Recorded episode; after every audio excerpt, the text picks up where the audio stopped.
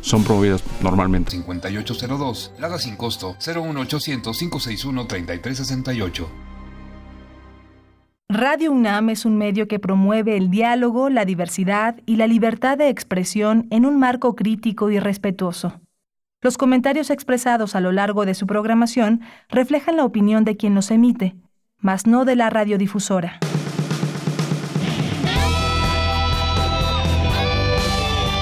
Prisma RU. Relatamos al mundo.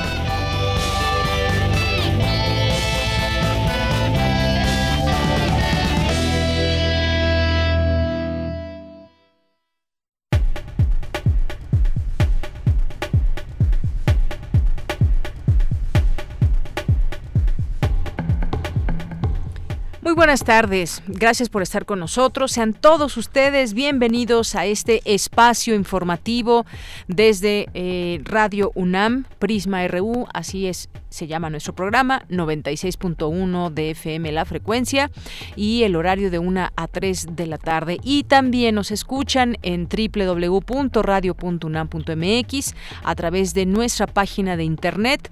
Les invitamos a conocer toda la programación que hay, los podcasts y todo lo que ofrece esta emisora informativa en sus dos frecuencias. Nosotros estamos en el 96.1 de FM y hoy, el día de hoy, vamos a platicar eh, de varios temas. Uno de ellos no hemos dejado aquí de hablar del coronavirus, de cómo va ese comportamiento en cuanto a las personas que se han eh, infectado, que han sido, eh, en el caso de México, personas que, han que habían viajado a Italia, donde pues ahorita hay una situación muy delicada. Y vamos a platicar de este tema hoy con el doctor Alejandro Macías, que es infectólogo y excomisionado de la influencia en México. Él trae buenos datos y además una explicación muy clara, muy nítida sobre eh, cómo se está comportando este virus en México y una pregunta que muchos se hacen, ¿cómo es que se ha logrado contener el coronavirus? ¿Por qué no se ha expandido? ¿Por qué no ha habido muchos más casos como en otros países que eh, pues se ha expandido de una manera eh, muy grande? Así que vamos a platicar con él de, de este tema y pues varias preguntas que hay que hacerle. ¿Cómo se descarta? Ustedes saben cómo se descarta una persona que llega enferma a un hospital con un cuadro de gripe, ¿cómo se descarta que no es coronavirus? Vamos a hacer estas preguntas. Hay muchas personas que nos han también hecho llegar esta inquietud em, de cuando van al médico, cómo es que se descarta si es o no coronavirus. Vamos a platicar de este tema, no se lo pierdan. Vamos a tener también aquí en otro momento a Ricardo Navarrete, que nos viene a platicar del libro Buffet de Cuentos Matemáticos de la editorial Enequén. Y en nuestra segunda hora vamos a tener una mesa de análisis, cómo atacar las causas de la violencia de género, cómo, eh, por qué se presentan casos como el de Fátima, cuál es la estrategia del gobierno en torno a acabar ah, con el feminicidio. Se, justamente se presentó hace un año esta estrategia, cuáles son los avances y qué ha habido, qué hay en el escenario actualmente. Vamos a platicarlo en nuestra mesa de análisis de los miércoles. Vamos a tener también hoy las secciones de Sustenta con Daniel Olivares, que nos va a platicar sobre lo que desarrolla una académica de la UNAM, una investigación en 3D que ayudará a la rehabilitación de personas quemadas. Y también eh, Dulce Conciencia hoy nos platicará en su sección sobre, vamos a seguir platicando sobre la mujer, el papel de la mujer en la ciencia y hoy va a entrevistar a la maestra María Emilia Beller, que es directora de Universum. Y como todos los días en este espacio tendremos eh, también eh, secciones dedicadas a la cultura, a la información nacional, a la información internacional, también todas las recomendaciones que hay que hacerles. Hay muchas actividades desde nuestra UNAM, ya son parte de ellas, como, como las disfrutan, cuáles prefieren, hay cine, teatro, de todo hay, de todo hay aquí en nuestra casa de estudios que nos puede ofrecer muchas y tantas actividades. Bien, pues yo soy Deyanira Morán y a nombre de todo el equipo, ya iniciamos y desde aquí relatamos al mundo. Relatamos al mundo. Relatamos al mundo.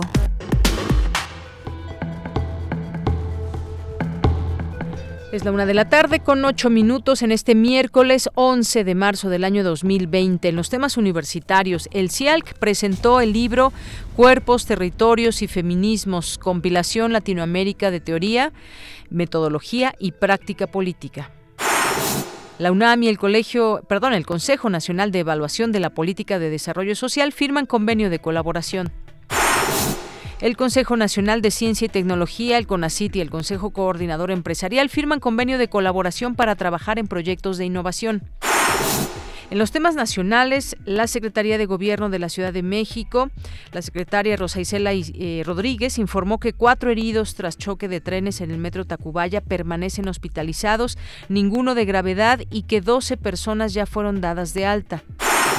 Y sobre todo, pues lo que queda en deuda hasta el momento es esta explicación detallada de qué fue lo que sucedió. Ya una persona perdió la vida en este choque de trenes que hubo, qué fue exactamente lo que sucedió, cuál fue la falla, pues estarán por explicarlo también y tendremos aquí la información. La Agencia para el Control de Drogas ofrece una recompensa de 10 millones de dólares por Nemesio Ceguera Cervantes, alias El Mencho, presunto líder del cártel Jalisco Nueva Generación. El presidente Andrés Manuel López Obrador celebró el aval de los diputados a reforma constitucional para que los principales programas sociales de su administración sean ley y su presupuesto no se pueda reducir.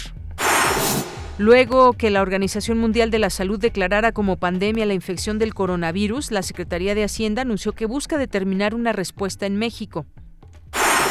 En materia internacional, las acciones estadounidenses caen en picada este miércoles debido a temores de los inversionistas sobre el impacto económico del brote de coronavirus.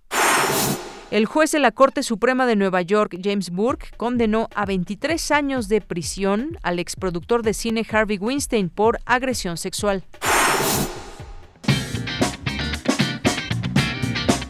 Hoy en la UNAM, ¿qué hacer y a dónde ir?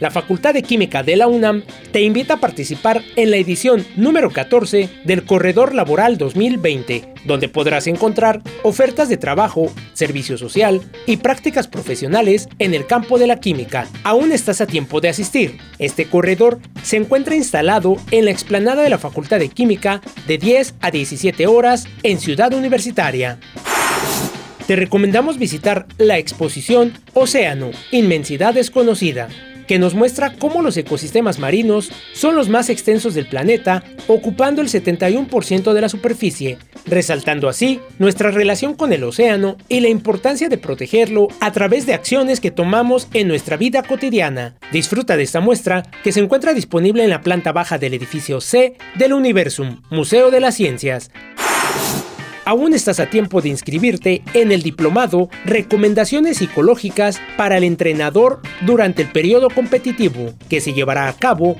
los días 12, 13, 17, 18 y 19 de marzo de 14 a 18 horas en el Centro de Estudios del Deporte, ubicado en el costado sur del Estadio Olímpico Universitario.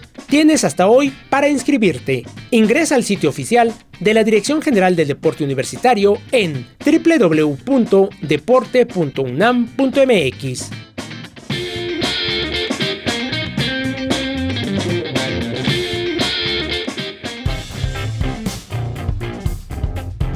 Campus RU una de la tarde con 12 minutos. Entramos a nuestro campus universitario de hoy. Presentan el libro Cuerpos, Territorios y Feminismos, compilación latinoamericana de teorías, metodologías y prácticas políticas.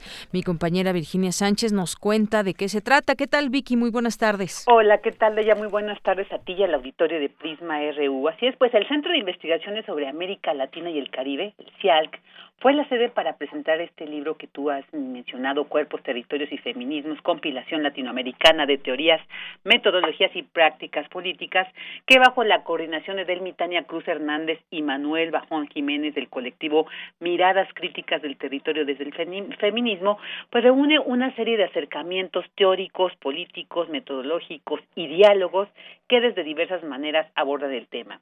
Durante la presentación, Dolores Rojas Rubio, coordinadora de programas en Fundación Henry Bowl, destacó que ante la urgencia de identificar el problema de inequidad de género, pues desde la mirada del territorio, permite analizar el tema desde lo local y este libro, señaló, permite ir tejiendo las piezas necesarias para abordarlo y trabajar por el cambio.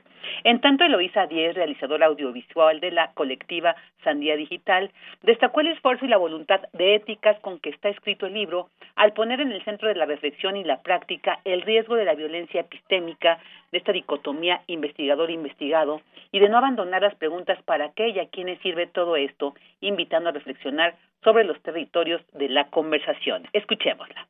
Resueno en esa búsqueda del libro, en este cuidado, en estos cuestionamientos éticos con el que está escrito. Y me invita a pensar en ese territorio que es el que les estaba nombrando, en el que yo habito y desde el que hoy estoy aquí parada para hablar con ustedes, que es el territorio de la conversación. La conversación como la entrada a las historias de las personas o a las historias de mí misma. En este territorio que es la conversación podemos entrar desde el problema, desde el conflicto, de esta realidad que está muy bien nombrada en el libro, digamos, de esta nueva ola del extractivismo, nuevas formas del capitalismo voraz, el, problema está ahí y es muy fácil que cuando queremos contar historias nos vayamos como directamente a contar y a nombrar ese problema que nos afecta. Pero también hay otra manera de entrar a ese territorio de la conversación que es desde las respuestas a esa violencia, ¿no? de las respuestas a ese despojo, de las respuestas a esa discriminación. Siempre junto a ese problema van a caminar historias paralelas de resistencia creativa y determinada. Por su parte, Silvia Soriano Hernández, investigadora del CIALC, señaló la importancia de las tres categorías de, que, que, componen el, título de este libro, que es Cuerpo, Territorios y Feminismos, al ser temas de actualidad y que de alguna manera, dice, nos interpelan, nos cuestionan, y resaltó que uno de los méritos del libro es que nos expone el tema del territorio no como el espacio geográfico donde se están dando las luchas en particular, sino desde el cuerpo y territorio del feminismo. Finalmente, Delmi Tania Cruz Hernández antropóloga social y coordinadora del libro, señaló que este busca generar grietas individuales y colectivas y poner la subjetividad en el campo del diálogo. Escuchémosla.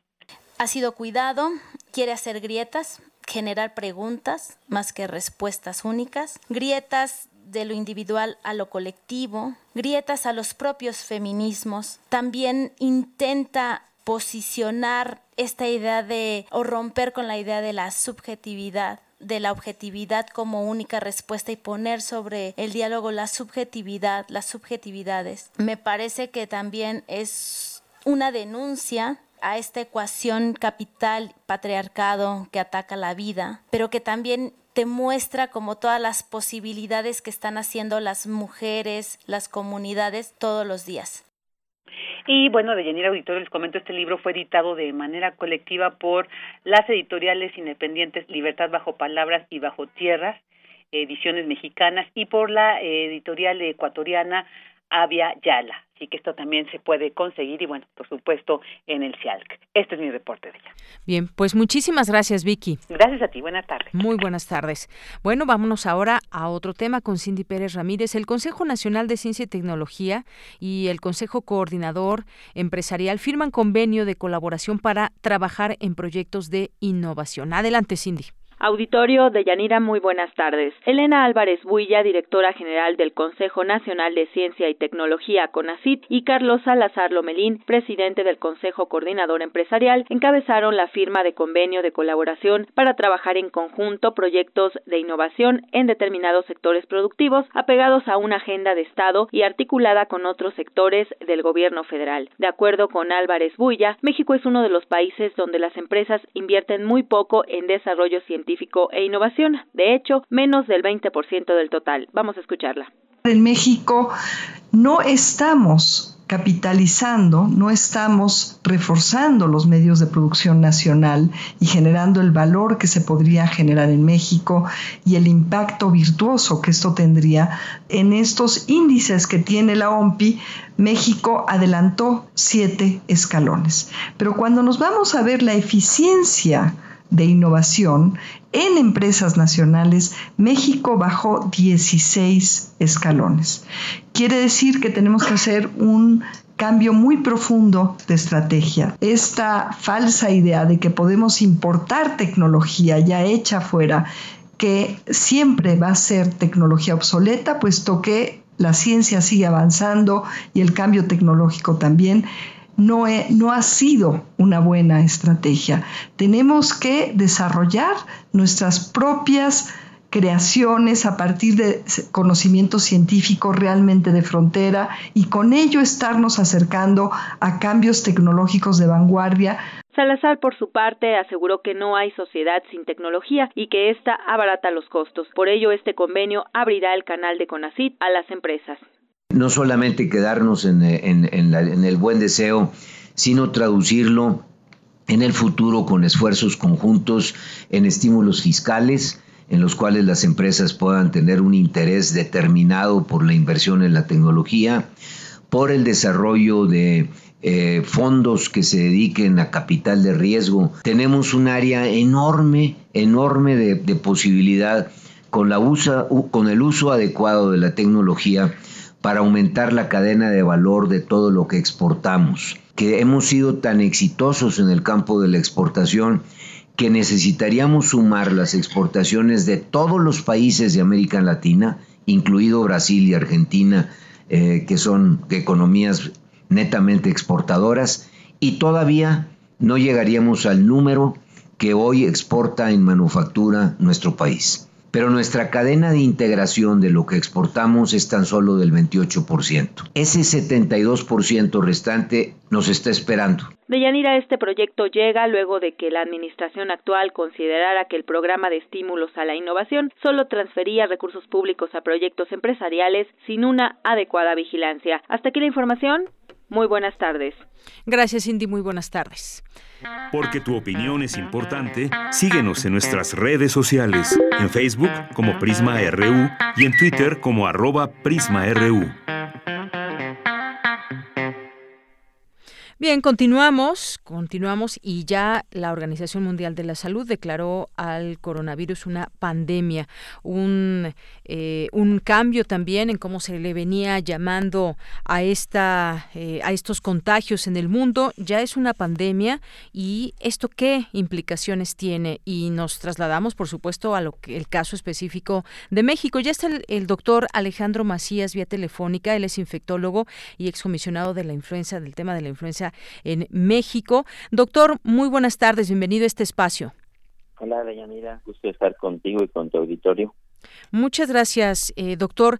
Pues yo creo que, y usted me dirá qué opina en torno a todo esto, cómo se, eh, se, ha visto este comportamiento, que nos queda la prevención en este sentido, tratar de evitar que más casos surjan y justamente entre muchas personas eh, nos hemos quedado pues de alguna manera un poco admirados de que no haya crecido eh, de una manera tan rápida el coronavirus aquí en México. Hay siete casos confirmados, hay algunos otros sospechosos.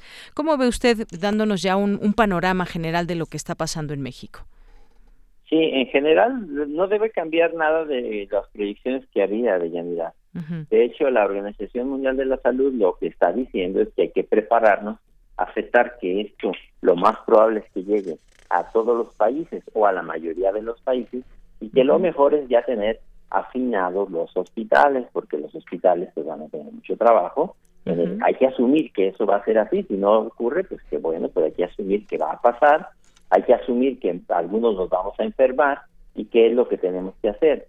Aclara también muy bien la organización Mundial de la Salud que no se trata de abandonar la contención, no se trata de decir, no, pues olvídense ya eh, que se infecte que se tenga que infectar. No, tenemos que seguir haciendo lo mismo, evitar tocarnos las partes húmedas de la cara, eh, acostumbrarnos a higienizarnos las manos. En México todavía no está circulando intensamente el virus. Yo creo que en eso debemos creerle a las autoridades de salud porque están haciendo algunas pruebas. Yo creo que debían hacer más pruebas ya en este momento pero no hay una intensa actividad del virus en México, es baja todavía, eh, pero ya nuestras cuestiones personales de higiene, de evitar tocarnos la cara, de si tenemos una enfermedad crónica, controlarla, si no hacemos ejercicio, pues hay que hacerlo, estar en buenas condiciones físicas, para que esto nos tome en las mejores condiciones físicas posibles en caso de que esto vaya a llegar. Y es obligación de todos, desde el más humilde de los trabajadores hasta el presidente de la República. Así es, una responsabilidad de todos. Creo que eso nos debe de quedar también muy claros. Tenemos que hacer nuestro papel también en este sentido, como pues siguiendo justamente todas estas indicaciones que se nos piden. Eh, otra cosa, doctor, ¿cómo podemos eh, descartar que no es coronavirus cuando tenemos síntomas de una gripa? Vamos al doctor y ha pasado aquí con algunos compañeros que van al doctor y simplemente le dicen, ah, es una gripa y los regresan a su casa, pero no se hace ningún tipo de prueba. ¿Cómo se puede descartar esto? Sí, en estos de hecho, yo por ejemplo soy infectólogo, si veo a un paciente con fiebre y todo, lo primero que pienso es que tiene influenza, porque estamos en plena temporada de influenza, pero ya va bajando. Sí. Eh, mientras pasen los días y las semanas, lo que parezca influenza ya más probablemente puede ser coronavirus. Todavía no, todavía en México hay intensa actividad de influenza en muchas regiones. Entonces es difícil distinguir entre los dos, porque los dos van a dar fiebre y tos, por eso yo insistía que eso ya depende de que las autoridades de salud estén diciendo, miren, ya se detectó tal caso en tal sitio y ya puede estar activo en tal región. Ellos van a hacer ese trabajo. Mientras no se detecte que el virus está intensificándose en México, todavía lo que tenga fiebre y tos debe ser influenza todavía. Eh, eso lo veremos en los días o semanas subsecuentes. Así es. Ahora bien, quienes superan la enfermedad, que es lo que se ha visto también en casos mismos aquí en, México, ¿qué pasa después? ¿Queda inmune ante un nuevo contagio? Sí, esa es la mayor evidencia. Hay por ahí uno o dos informes que parece que alguien se reinfectó, pero la verdad es que esto deja inmunidad por toda la evidencia que tenemos y no deja daño pulmonar, a no ser que la enfermedad haya sido muy grave, en cuyo caso se pueden parcial o totalmente destruir los pulmones. Ya se reportó el caso, por ejemplo, en China de una persona que, que llegó a requerir trasplante del, del pulmón, porque la enfermedad acabó con el pulmón, pero eso es muy poco común. Aquí sí vale la pena la nota de tranquilidad de Yanira. La mayoría de las personas no van a tener un problema serio aunque se infecten de esto. El, el 80% de las personas van a tener una enfermedad leve parecida a la influenza y se van a quedar en su casa sin problema. Un 15% puede tenerlo con más intensidad y probablemente necesiten la consulta, a veces un poco de oxígeno. Es el último 5% el que va a tener dificultades ya más serias para respirar y es el que preocupa.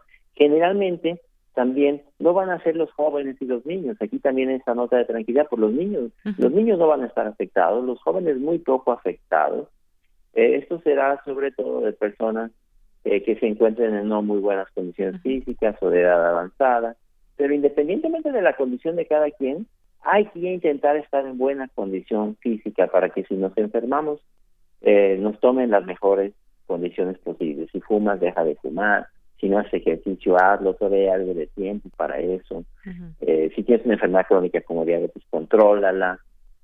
Eh, son responsabilidades individuales. Claro. Higiene de manos, evitar tocarte las partes húmedas de la cara. Eso no ha cambiado en absoluto, eso sigue siendo exactamente igual y que no haya pánico porque no es que nos vayamos a enfermar todo esto ni que nos vayamos a morir todos de esto, no es así. Claro, esto que usted dice es bien importante, las responsabilidades individuales que tenemos todos ante esta situación. Y como bien dice usted también, el pánico a veces es más dañino que la propia enfermedad. Hay un gran pánico en muchos lugares. Hoy, por, por ejemplo, leo esta declaración de desde Alemania de la ministra Angela Merkel que dice que 70% de la población alemana podría contagiarse del coronavirus, porque ya sabemos que llegó también a este país europeo, como muchos otros, pero que eh, pues eso no significa que el 70% vaya a tener eh, un riesgo de morir, ni mucho menos, como usted bien lo explica, niños jóvenes en buenas condiciones, incluso los adultos mayores que tengan buenas condiciones de salud, pues eh, pueden evidentemente enfrentar esta enfermedad. Eh, Doctor, hay una cosa que le quisiera preguntar, no sé si usted tenga alguna opinión. Yo sé que creer de pronto en esas teorías conspiracionistas no es lo mejor, pero hay distintas informaciones también de que este virus pudo haber sido lanzado a propósito desde Wuhan. Hay un eh, doctor en especial, Francis Boyle, que, es, eh, eh, que está dando a conocer esta información. Ante ese tipo de información, ¿cuál es su, su postura?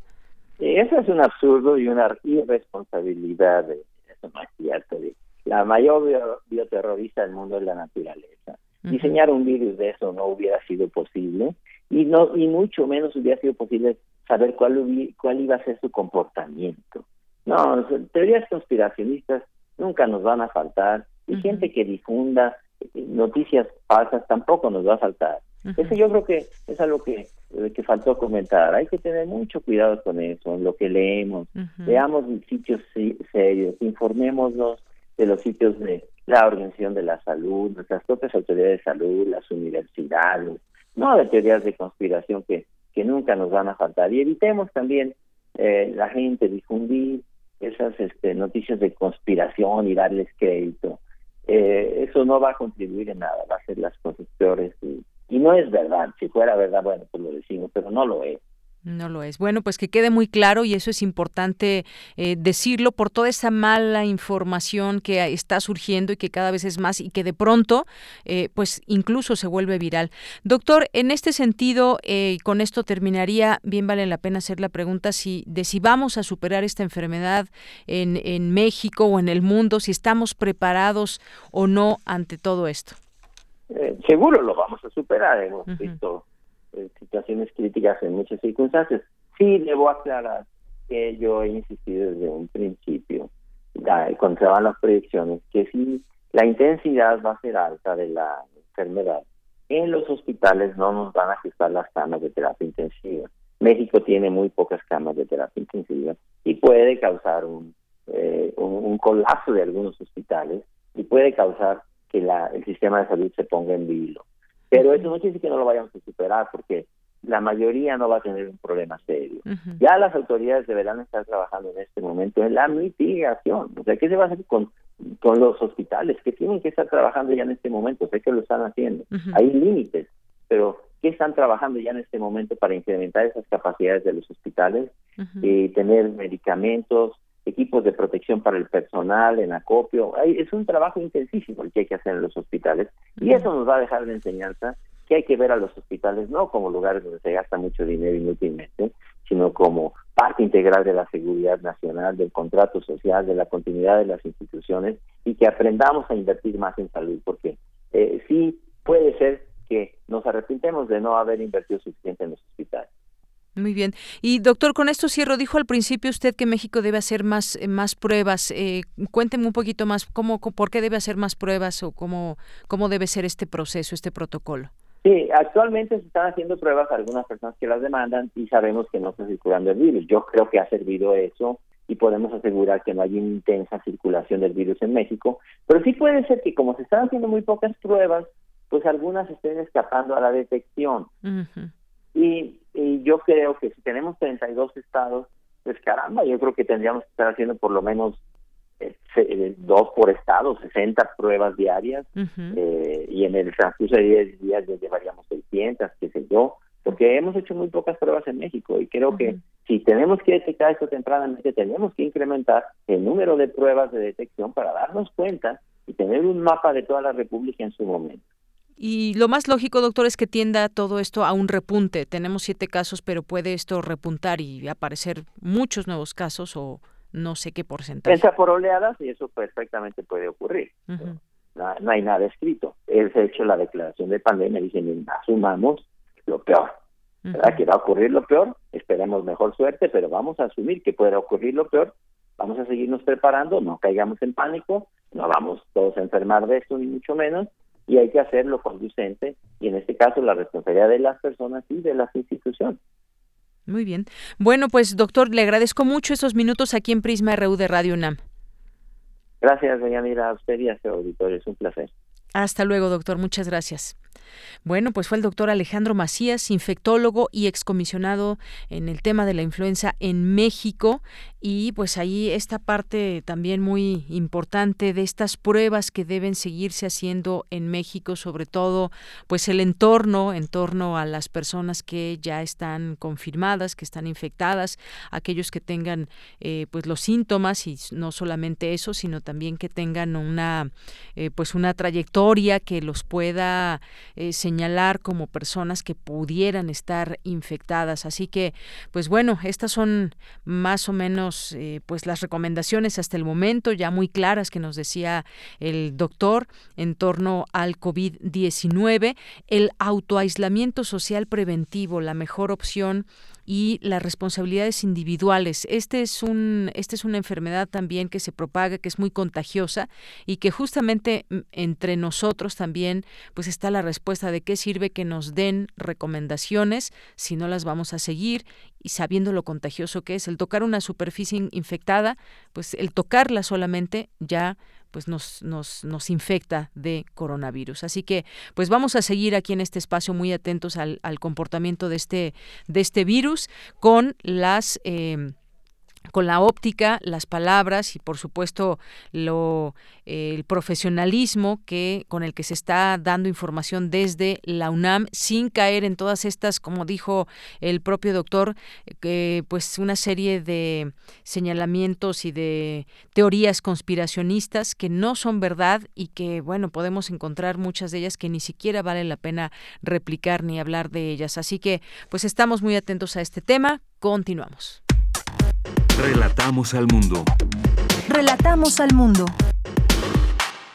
Bueno, y por la noche, ayer se dio un accidente muy grave. El sistema de transporte colectivo Metro informó ya que hasta el momento desconocen las causas del percance de ayer en Tacubaya.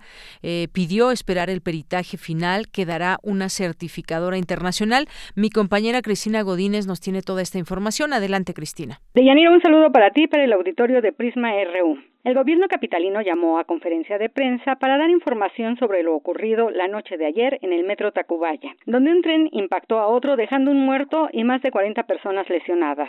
Rosa Isela Rodríguez, secretaria de Gobierno, señaló que al momento cuatro personas permanecen hospitalizadas y se les brinda todo el apoyo. Reiterar que no vamos a dejar solas a las personas que resultaron afectadas ni a los familiares de las personas que falleció lamentablemente. La salud y la tranquilidad de las familias son nuestra prioridad. Florencia Serranía, directora del Sistema de Transporte Colectivo Metro, señaló que en el área laboran 150 trabajadores para que el restablecimiento del servicio sea mañana. Es muy probable que hoy por la tarde, de seguir las cosas como van hasta este momento, pues podamos iniciar el servicio mañana por la mañana. Esa, en eso en este momento es nuestra prioridad, que podamos restablecer el servicio en las mejor, obviamente en, condiciones de seguridad. Si hoy que hayamos retirado los trenes en unas horas eh, encontramos que hay afectación a la infraestructura o al sistema de control de los trenes o la señalización, pues les daremos aviso. Esperamos que que, podamos hacerlo. Eh, de cualquier manera, pues que sepan que estamos trabajando tiempo completo para poder llegar a mañana a las cuatro y media de la mañana al restablecimiento del servicio. Sobre las causas del percance, la titular del metro comentó que hasta el momento se desconoce y dijo que las cajas negras de los trenes ya las tiene la Fiscalía para recuperar la información y además una certificadora internacional dará el peritaje en los próximos días. Hemos contratado una certificadora internacional que va a dar el peritaje imparcial de lo que ha sucedido. Eso lo darán ellos mismos, nosotros no intervendremos en esto para que conozcamos la causa raíz y que pues lo que haya sucedido que pueda corregirse se corrija y que eh, los usuarios tengan la certeza de que el sistema de transporte colectivo es un sistema seguro. Deyanira, este es mi reporte. Buenas tardes. Gracias, Cristina. Porque tu opinión es importante, síguenos en nuestras redes sociales, en Facebook como Prisma RU y en Twitter como arroba PrismaRU. Queremos escuchar tu voz. Nuestro teléfono en cabina es 55 36 43 39. Son las 13 horas con 36 minutos y ya está aquí con nosotros Ricardo Rodríguez Navarrete, que es arquitecto por la UNAM y pues bueno, actualmente da clases en educación media superior y nos trae su bufete de cuentos matemáticos 2. ¿Cómo estás Ricardo? Bienvenido. Bien, bien, gracias señorita, un saludo. Gracias por, por la invitación. Todavía recuerdo cuando tuve oportunidad de leer la primera parte de este bufete de cuentos matemáticos y a la gente le interesó mucho. Sí, claro. Porque pues pues es entender las matemáticas de una manera pues más didáctica, más fácil y sencilla. Ahorita nos vas a explicar y nos vas a decir en qué consiste ahora este buffet de cuentos matemáticos 2. A ver, platícanos. Claro, bueno, tomando la Buffet de Cuentos Matemáticos 1, eh, que fue un éxito con los chicos, en esta ocasión decidimos hacer Buffet de Cuentos Matemáticos 2, que prácticamente han pasado dos años, entonces hemos como reforzado un poquito más los cuentos. La idea, como bien tú dices, pues es este reforzar las matemáticas, poder ver como las matemáticas de una manera diferente, ¿no? Eh, realmente los chicos de ahora es muy complicado, ¿no? Llegar y escribir en un pizarrón y darles una clase. Realmente tenemos que ganarle a eso, ¿no? Creo que ahorita la labor del docente es esa, ¿no? Quitarles el celular un poquito y mostrarles, ¿no? Que las matemáticas este, pueden llevar parte de muchas situaciones, ¿no? Incluso eh, la lectura, ¿no? Realmente son cuentos, son cuentos de suspenso, son cuentos de ficción, algunas como anécdotas, digamos, este, propias y finalmente como la idea es son cuentos y dentro de esos cuentos pues viene involucrada las matemáticas. En esta ocasión el cuento o los libros, perdón, van dirigidos más como a trigonometría y geometría analítica, van como en ese perfil. Entonces, bueno, la idea pues es leer el cuento, como que los chicos se interesan, el suspenso, la ficción, vienen algunas problemáticas también ya sociales, ¿no? De que estamos ahorita viviendo eh, con las mujeres, todo lo que es la, el núcleo social.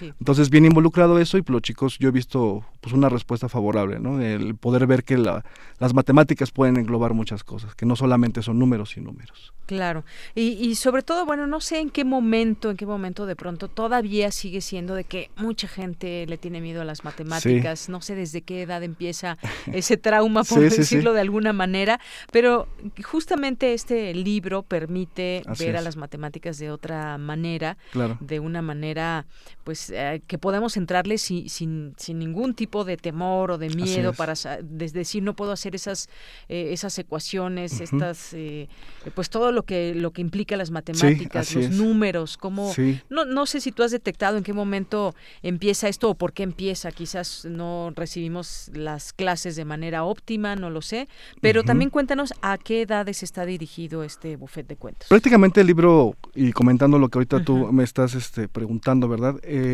es muy importante que realmente latinoamericanos somos malos en matemáticas, ¿no?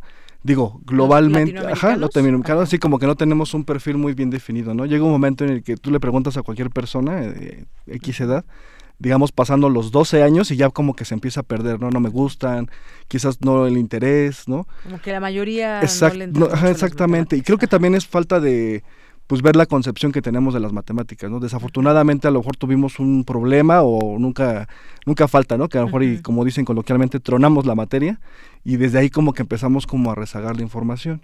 Eh, realmente el libro está como perfilado como a segundo de secundaria, ya que empiezan a ver cosas de Pitágoras, cosas como de binomios de Newton, cosas como multiplicaciones básicas, que es lo que también yo quisiera considerar en el libro, porque la idea es como que tú practiques, ¿no? Lo básico y como que te acuerdes de ciertas circunstancias de, del libro, ¿no? Por ejemplo, hay un cuento, el último, que es la maldición de, de Pitágoras, porque a los chicos les cuesta mucho trabajo como mover las, las fórmulas. Entonces, de repente sale raíz negativa, ¿no? Y una raíz negativa, pues no se puede, ¿no? Entonces ellos como que pelean mucho con eso. Bueno, ¿y por qué me sale la raíz negativa? ¿no? Entonces yo ahí hice como una historia de la maldición de Pitágoras, como para que acomodaran la, la, fórmula y ellos pudieran darse cuenta de por qué, ¿no? Y obviamente se acuerdan de la maldición de Pitágoras y con esa idea es como fundamentar la, la idea precisa de la ecuación. Claro, son escenarios imaginarios por los que nos llevas, pero que a final de cuentas son problemas a resolver reales. Sí, y en este, y este, en este cuento, eh, te comento, Yanira, es muy importante que como que siempre he tomado como la idea del México, como que esa es como también una concepción que quisiera, ¿no? A veces los chicos ya pierden como esa nocibilidad de, de mi México, ¿no? ahí, ahí, hablo un poquito de, de, cosas como fundamentales de Miguel Hidalgo, ¿no? Que a veces ya ellos también como que pierden la concepción de quién fue, ¿no? O de grandes pintores ¿no? que, que, que, tenemos y que tuvimos aquí en México. ¿no? Entonces trato como que de involucrar y verlos como unas personas normales que nos pueden dar mucho. ¿no? Y que puedan como concebir la, la, misma historia. Y pues involucro, realmente es como un tema muy transversal el libro.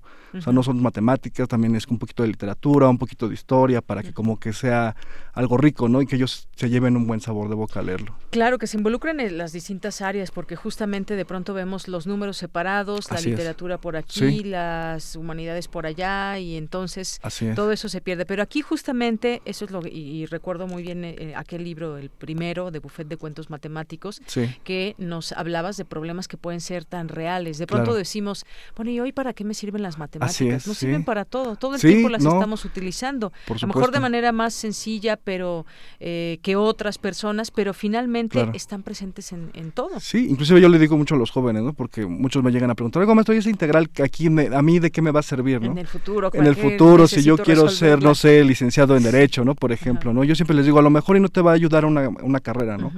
Pero yo creo que las matemáticas nos ayudan a concebir nuestra idea, si, si queremos verlo así como como precisar nuestra mente, ¿no? Como tomar buenas decisiones, ¿no? También conlleva muchas situaciones como armar un rompecabezas, ¿no? O sea, nos ayuda como a llegar a un momento en, en poner las piezas, ¿no? Y lo mismo las matemáticas, a lo mejor no, no, nos va, no nos va a servir para una concepción futura, pero pues sí como armar toda una idea y como persona, por supuesto, ¿no? Finalmente pues es conocimiento. El aprendizaje de las matemáticas, que también tiene muchas maneras de abordarse. Este es uno de ellos, porque bueno, encontramos también muchos libros propios donde solamente encontramos ecuaciones y solamente encontramos números, pero pues esta, esta eh, fusión que haces me parece muy interesante. No sé qué te han dicho los, los, eh, los jóvenes que ya han tenido oportunidad de leerlo, de resolver los problemas, ¿qué, has recogido de esas experiencias, digamos? Pues realmente nos ha ido muy bien. La verdad es que agradezco también a los jóvenes que se han tomado como la oportunidad de, de, leerlo, ¿no? Y de realmente trabajar con él, ¿no? Sí he recibido muchas eh, ideas, ¿no? De hecho, cuando llego al salón, en los grupos, vamos a leer un cuento antes de empezar, ¿no?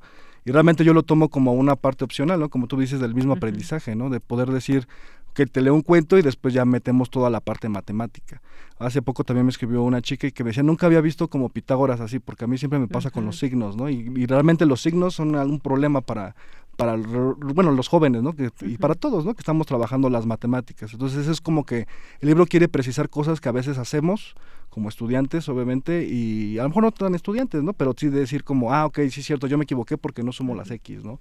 o no las multiplico. Es algo como muy, muy básico del libro. Claro, y no, y, leer los números también, porque de pronto vemos ya números y ya nos implica problemas. Hay que resolver cuentas, hay que resolver problemas, pero hay que saber también entender esa dinámica de los números, cómo se van, cómo nos vamos a adentrarnos, adentrarnos desde una simple suma y resta, división, multiplicación, que es lo que pues ahorita muchos niños están viendo, que esas son las bases para lo que viene en las matemáticas, justamente. Cómo em, se tiene que empezar desde algún punto y cómo de esta manera, porque me dices que este libro va dirigido ya a jóvenes de secundaria, por ejemplo. Sí, media superior. Ajá, secundaria Entonces, media superior. yo creo que esa, están en una justa edad también para, eh, para que se les dé las matemáticas de una manera pues mucho más didáctica. Sí, precisamente la idea siempre ha sido como involucrarlos, en, que si ellos sientan que las matemáticas no son números, ¿no? Te platico así como de manera rápida, yo me acuerdo que yo llegaba, por ejemplo, yo soy de CSH Vallejo y mi maestro, pues, obviamente ya tiene algún tiempo, y pues llegaba y pues te ponía todas las operaciones, ¿no? Y tú decías, bueno, pues así era, ¿no? Así aprendimos, ¿no? Y la verdad es que yo quise replicar eso en mi salón y me di cuenta que pues, ya no se puede, ¿no? O sea, ya los jóvenes tienen otra concepción, tienen un otro chip,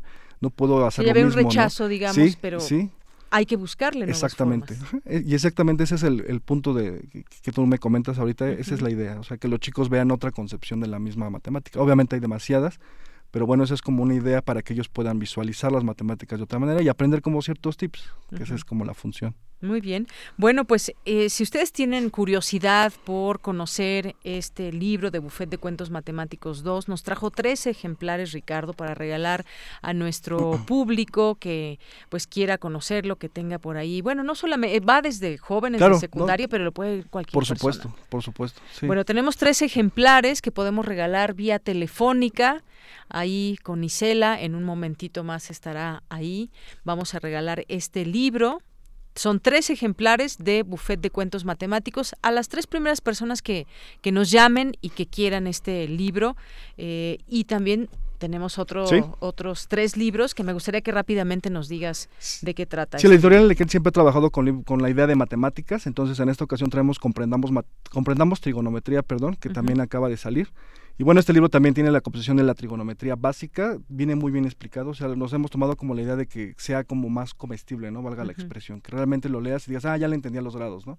O ya le entendía ciertas cuestiones que a lo mejor nos puedan a lo mejor atorar en esa, en esa, en esa materia. Entonces la idea es como checar esa parte de la trigonometría y también lo acabamos de lanzar. Vienen también algunas situaciones así como de cuentos para que también podamos trabajar trigonometría. Que ya aquí dándole una ojeada se, se ve un poco más complicado, pero hay que hay que entrarle sin ningún temor a, estos temas. Bueno, tenemos estos tres libros también de Comprendamos Trigonometría, por si alguien también quiere. Este es de Claudia Valero Ramírez.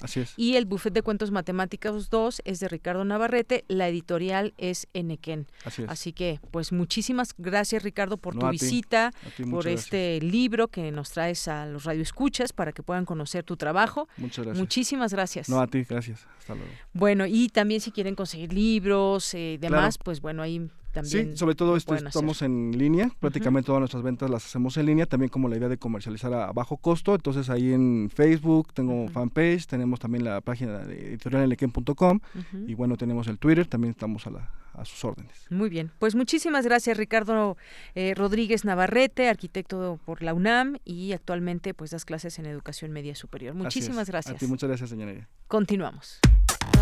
Relatamos al mundo. Relatamos al mundo.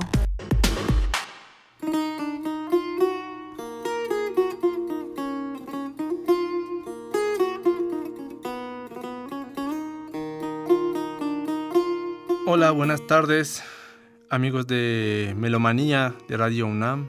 Soy Mehdi Mushtaq, compositor e instrumentista mexicano de origen iraní. Están escuchando La Llorona del disco Pérsico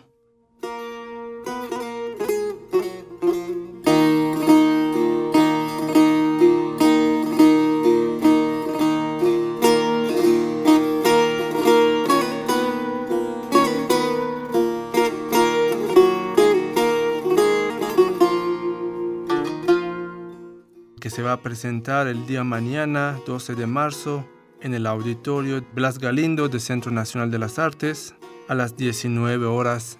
Es entrada libre el evento, espero que puedan acompañarnos. Los esperamos.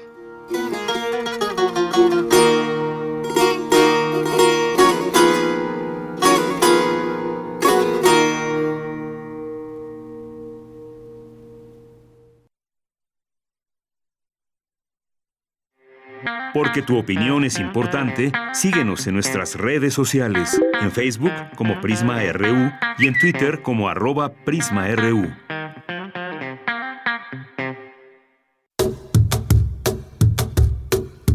La historia presente, memoria y recuerdo. Es Nuria Galí, soy doctora en, historia. los catalanes no están encontrando eh, su lugar en ese sistema. A principios del siglo XX los catalanes estaban luchando por su autonomía. Cien años después están luchando por independizarse. Después de, de la Guerra Civil Española, después de un régimen dictatorial, este, después de una llamada transición democrática, pues estamos volviendo como, no a los mismos pasos, porque no estamos viviendo las mismas cosas, pero de alguna otra manera estamos como repitiendo patrones. Y la historia para eso sirve. O sea, tú lees muchos de los artículos de las revistas de la, de, que, desde hace 80, 70, 60 años y pareciera que estás leyendo algo que está pasando ahorita. Esto que estamos viendo no viene de la nada, viene de malas decisiones que se han tomado en el pasado, omisiones que se han eh, cometido en el pasado y que finalmente nos están llevando a, a darle sentido al presente, porque esto es lo que hace la historia. La historia presente, memoria y recuerdo.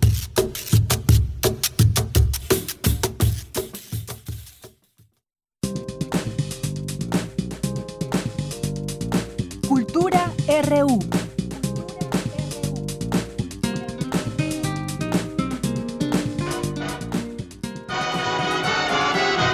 We're just two little girls from Little Rock. We lived on the wrong side of the tracks. But the gentlemen friends who used to call, they never did seem to mind at all. They came to the wrong side of the tracks. Bien, pues ya entramos a la sección de cultura. ¿Qué tal, Tamara? Muy buenas tardes. Una 51 de la tarde de Yanira y los saludo con muchísimo gusto a través de esta frecuencia. Es momento de abrir espacio al cabaret, al burlesque, a las artes escénicas. En cabina nos acompaña Minerva Valenzuela. Ella es actriz. Durante más de dos décadas eh, se ha especializado en espectáculos eh, de corte de cabaret a través de la investigación, la producción y también la dramaturgia. Minerva, bienvenida a este espacio. Qué bueno que nos visitas. Oye, Minerva, actualmente estás presentando Los caballeros las prefieren presas.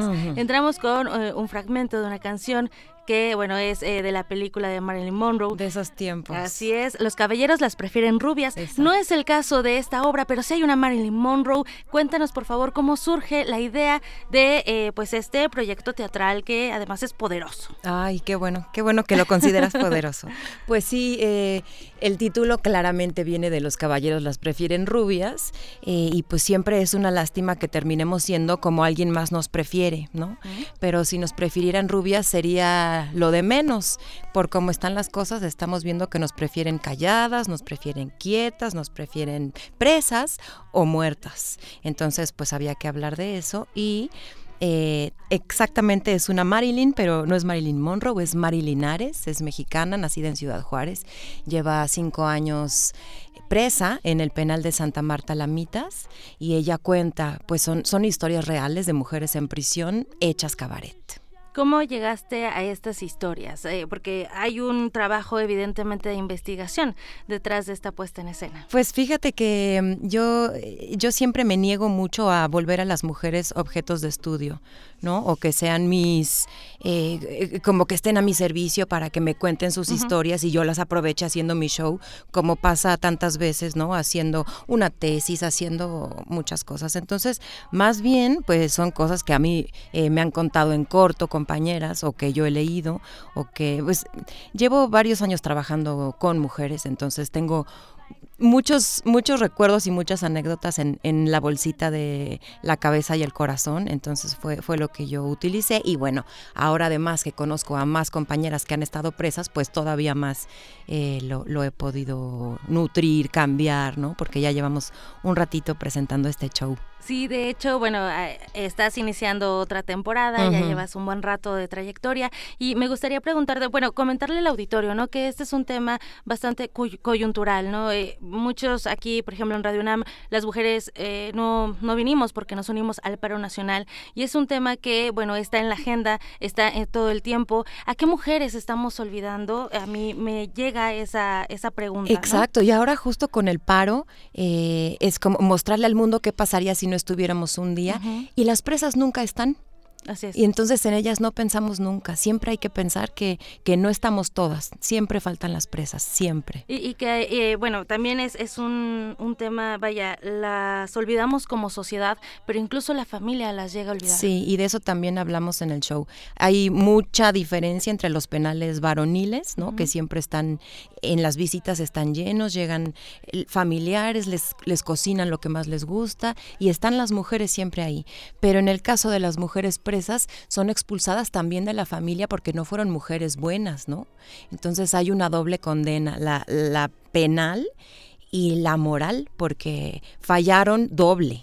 Así es. Oye, Minerva Valenzuela, ¿cómo, ¿cómo reconstruirse a través del cabaret? A través de, bueno, ¿cómo convertir ese dolor en humor para hacerlo catarsis, para reflexionar, para invitar al público a que también, pues, sea eh, vaya, sea testigo de, de, estas historias que tú llevas al escenario, pero que también nos sirvan en nuestra vida diaria, ¿no? En nuestro día a día. Pues mira, yo creo que hablar de eso eh, en un lenguaje distinto al del cabaret sería insoportable. Eh, pero no es por eso que lo hice en cabaret, sino porque es lo que a mí me sale bien, porque es lo que yo sé hacer y es la única manera que tengo.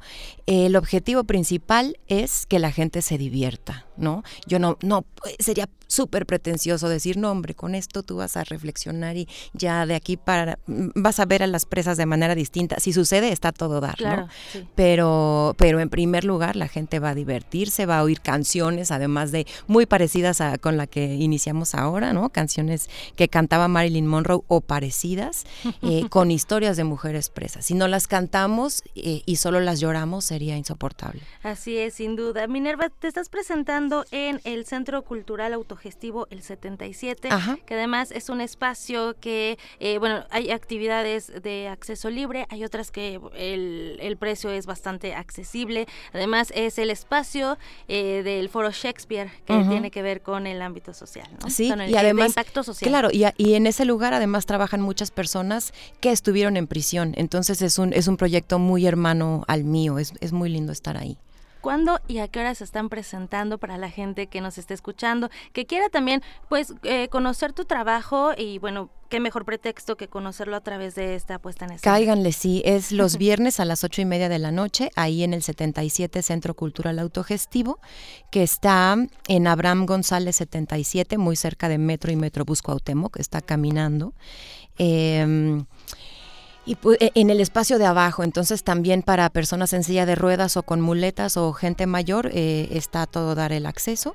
eh, también pues arriba venden chupe, entonces pueden entrar a ver la función con su, con su chupe y además si van les regalo un 2 por 1 para mi show de los sábados que es en el bar del Foro Shakespeare. Y en el show de los sábados que estás presentando. Se llama Es cortita la vida. Sí, es un Exactamente, Ajá. es cortita, es un recital eh, con canciones que hablan de la vida, eh, celebran la vida y la dignidad de las trabajadoras sexuales. Muy bien, y este se está presentando en el Foro Shakespeare. En el bar. En, en el bar, Ajá. que también es Zamora número 7. Exactamente, Ah, muy bien. exactamente. Muy si bien. van a una, les regalo dos por uno para el otro, está, está increíble. Oye, para la gente que nos escucha y que bueno quiere seguirte en redes sociodigitales, porque también es una forma de pues retroalimentarnos, ¿no? Claro, y de, muchas de enterarnos también de lo que están haciendo los artistas. Ujú, Para no darles 80 mil links, en mi página la del cabaret.com están los links a Instagram, Facebook y todo eso, pero pues en todos lados soy la del cabaret. Oye, y en todo este, en, antes de que te vayas, en todo este tiempo que, que has estado pues dedicada al cabaret, ¿cuál ha sido la respuesta del público eh, pues que- con este rubro, ¿no? Del teatro. Bueno, es que varía mucho entre show y show, ¿no? En los caballos las prefiero empresas, se me acerca muchísima gente, siempre muchas mujeres a contarme eh, de, de otras mujeres presas que conocen. eh, y además como tengo tengo descuentos muy particulares dependiendo el show. En, en el caso de Escortita la vida por ejemplo trabajadoras sexuales no pagan. Eh, generalmente mujeres con discapacidad eh, pagan la mitad. Eh, tengo además descuentos para personas que donen a la casa Xochiquetzal que es un espacio en donde que les ofrece hogar a mujeres que se dedicaron al trabajo sexual y que al llegar a la vejez se vieron en situación de calle Ah, por cierto, tienen descuento ahí. En mi página está la cuenta para que depositen.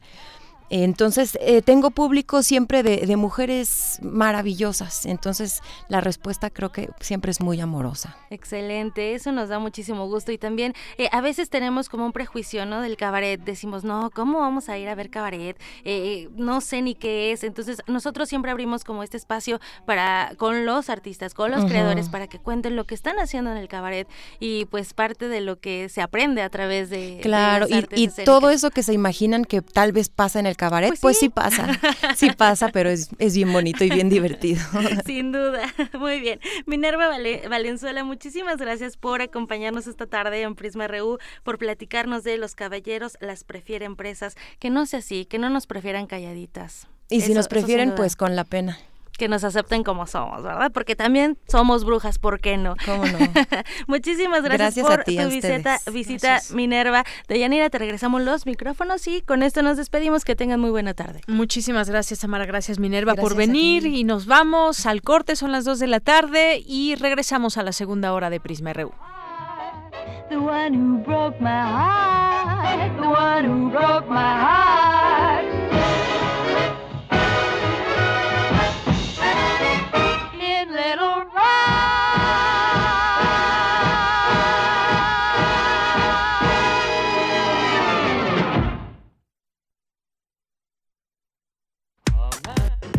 Relatamos al mundo. Relatamos al mundo.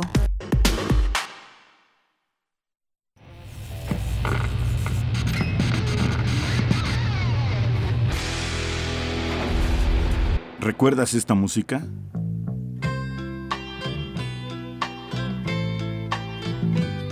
Strobe lights beam creates dreams. Walls move.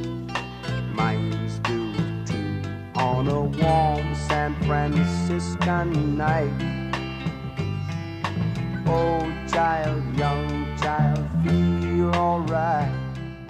San Francisco Nights, The Animals, 1967. La revolución de la cultura juvenil cuando el rock dominaba el mundo. Todos los viernes a las 18.45 horas por esta frecuencia. 96.1 de FM. Radio UNAM, Experiencia Sonora.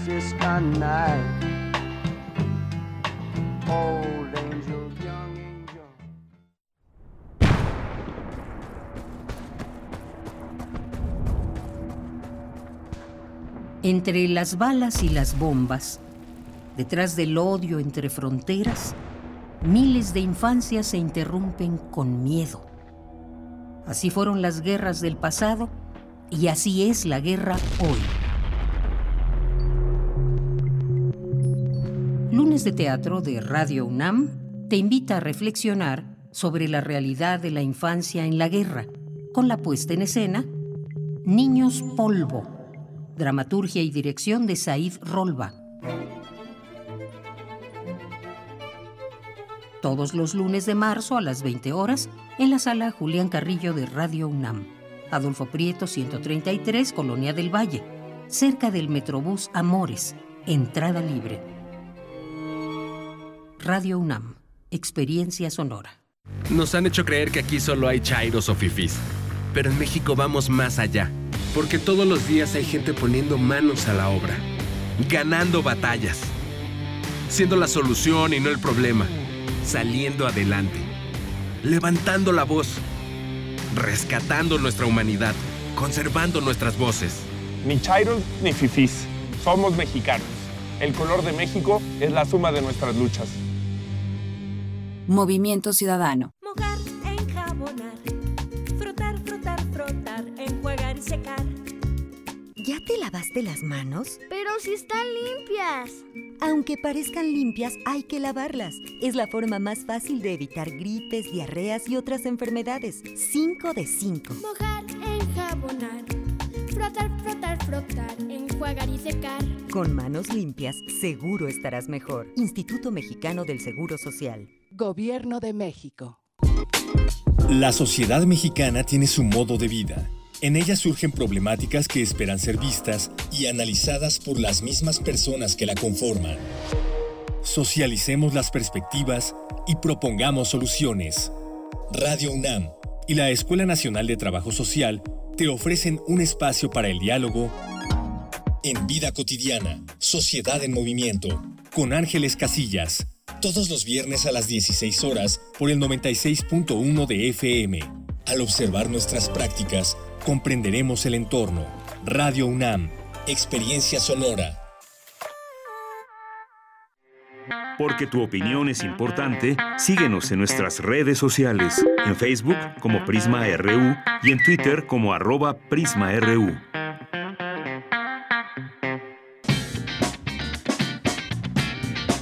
Mañana en la UNAM, ¿qué hacer y a dónde ir?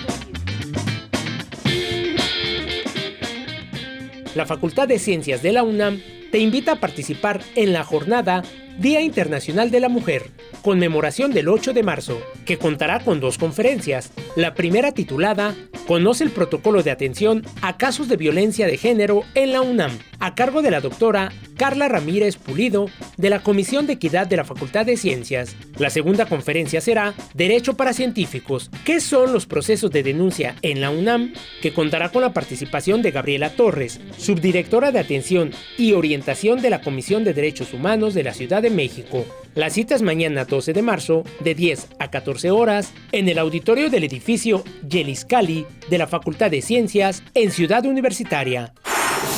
Otra opción que no puedes dejar pasar es la jornada de actividades lúdico-recreativas que realizará la Escuela Nacional de Lenguas, Lingüística y Traducción de la UNAM, que busca crear conciencia acerca de la violencia de género y el respeto de los derechos de las mujeres. Asiste mañana 12 de marzo en punto de las 15 horas al Auditorio Rosario Castellanos de la Escuela Nacional de Lenguas, Lingüística y Traducción en Ciudad Universitaria. La Facultad de Química de la UNAM, a través de la Secretaría de Apoyo Académico, la Coordinación de Atención a Alumnos y el Departamento de Becas, convoca a sus estudiantes de licenciatura a participar en la segunda Expo Becas, donde se ofertarán diversos programas para becarios en la rama de la química. La cita es mañana 12 de marzo, de 10.30 a 16 horas, en la explanada del edificio A de la Facultad de Química en Ciudad Universitaria. Para Prisma RU, Daniel Olivares.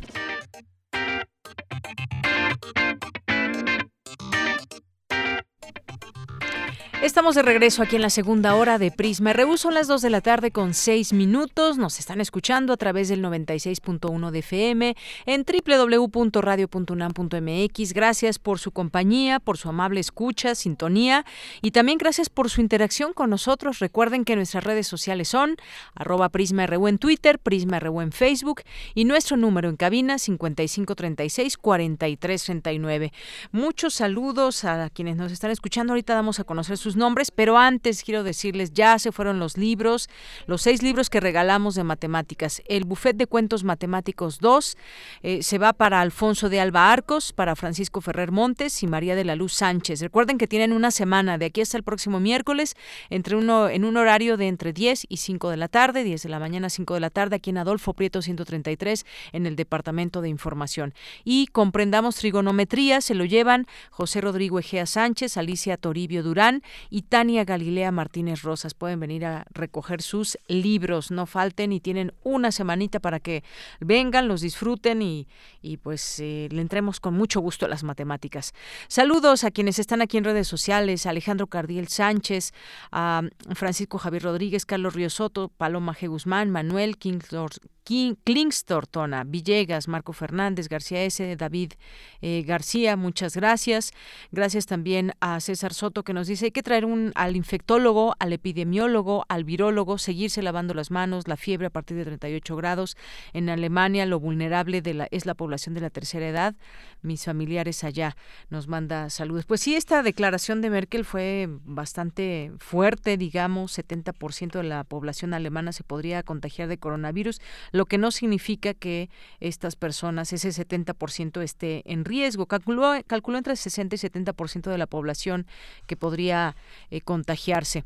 Bueno, pues nosotros seguimos atentos de lo que suceda aquí en México, por supuesto, también en este, en este mismo tema.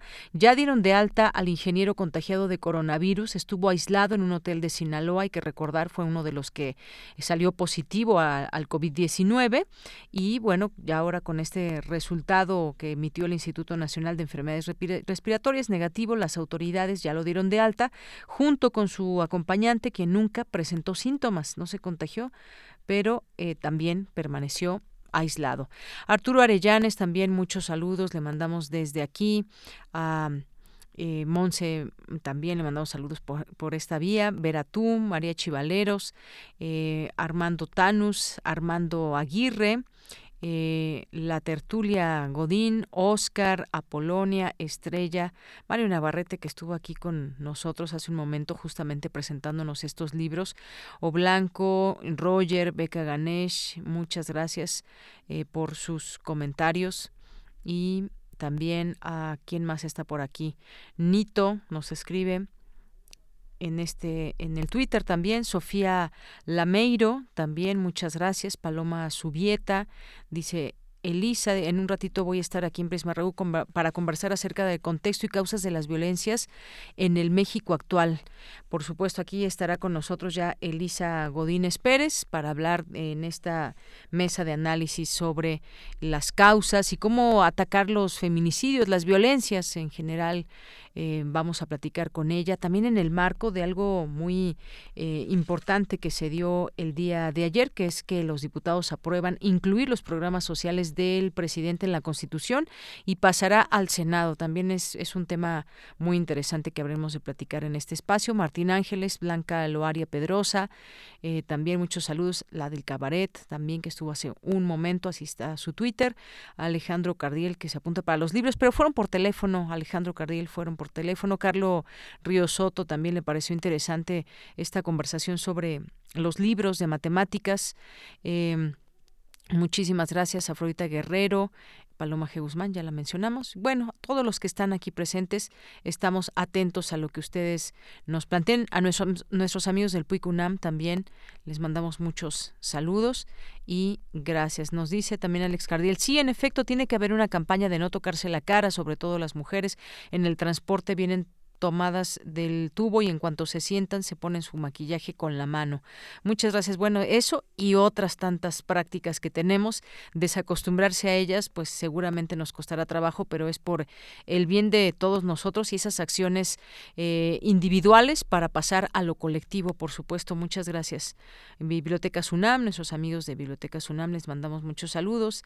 Esther Chivis también y a todos les mandamos todas y todos los que nos escriben muchos saludos. Bueno, pues nos tenemos también boletos, a ver, de una vez los anunciamos para que los empiecen a recoger el día de mañana. A ver, miren, son para la jornada 10 de la Liga MX Femenil, torneo de clausura 2020, a celebrarse el próximo sábado 14 de marzo a las 12 del día en el Estadio Olímpico Universitario. Es de la Liga de eh, ese torneo femenil. Hay que señalarlo. Ojalá que también con ese mismo ahínco nos llamen las personas que quieran ir a ver este, este partido de clausura 2020. Los regalamos por Twitter o por teléfono. ¿Cómo ven? ¿Qué les parece?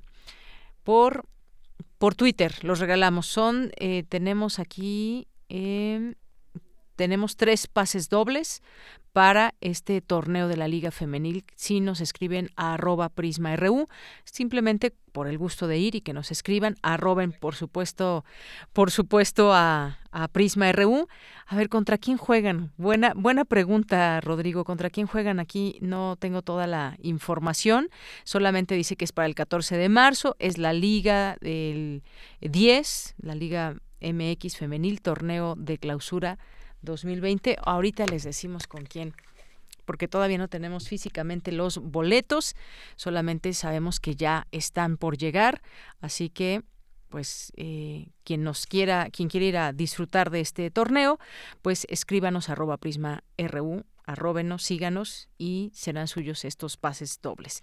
Bien, bueno, pues por lo pronto nos vamos ahora a la información con mi compañera Cristina Godínez. La UNAM y el Consejo Nacional de Evaluación de la Política de Desarrollo Social firman convenio de colaboración. Adelante, Cristina. Hola, ¿qué tal, Deyanira? Un saludo para ti y para el auditorio de Prisma RU. El acuerdo contempla investigaciones y actividades de educación continua para que estudiantes realicen servicio social y prácticas profesionales. El rector Enrique Graue y el secretario ejecutivo del Coneval, José Nabor Cruz, signaron el convenio. El propósito es promover investigaciones, actividades de educación continua en áreas de interés común, así como acuerdos con escuelas y facultades. Graue Vigers expuso que el titular del Coneval es un académico de esta universidad y preside un organismo autónomo muy importante. Por su parte, Nabor Cruz apuntó que un tema crucial será proyectar y retomar una agenda de investigación conjunta entre dicho Consejo y la UNAM dijo que en el contexto actual casi 42% de la población en México se encuentra en situación de pobreza y hasta 7.4% en situación de pobreza extrema, por lo que son persistentes las brechas entre grupos poblacionales, como son mujeres indígenas, niñas, niños que habitan en poblaciones rurales, así como adultos mayores. Por último, Cruz Marcelo expresó que ambas instituciones no deben ni pueden permanecer indiferentes ante la problemática de las desigualdades y derechos sociales, por lo que dicho convenio será fructífero y planteará análisis e investigaciones que proyecten posibles soluciones a la problemática social vigente. De Yanira, ese es mi reporte. Buenas tardes. Gracias, Cristina. Muy buenas tardes. Bueno, se enfrenta eh, Pumas contra Cruz Azul y es el próximo sábado 14 de marzo a las 12 del día y tenemos estos pases dobles para ustedes. Bien, nos vamos ahora a la sección de sustenta de Daniel Olivares. Desarrolla académica de la UNAM investigación en 3D que ayudará a la rehabilitación de personas quemadas. Adelante.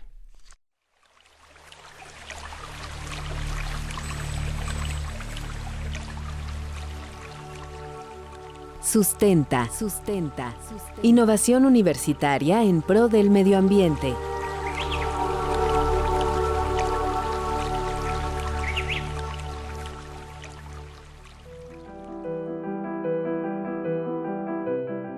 En este espacio de Sustenta abordamos no solo investigaciones e innovaciones en pro del medio ambiente, también les presentamos todos aquellos proyectos que buscan el bienestar del ser humano.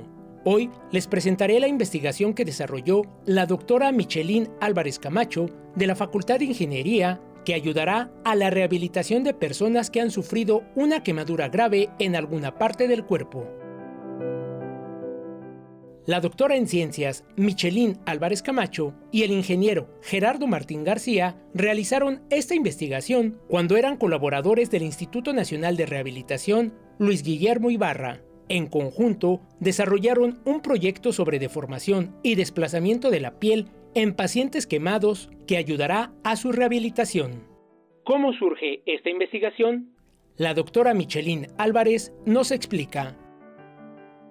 Esto surgió en el Instituto Nacional de Rehabilitación, en el Centro de Atención para Quemados.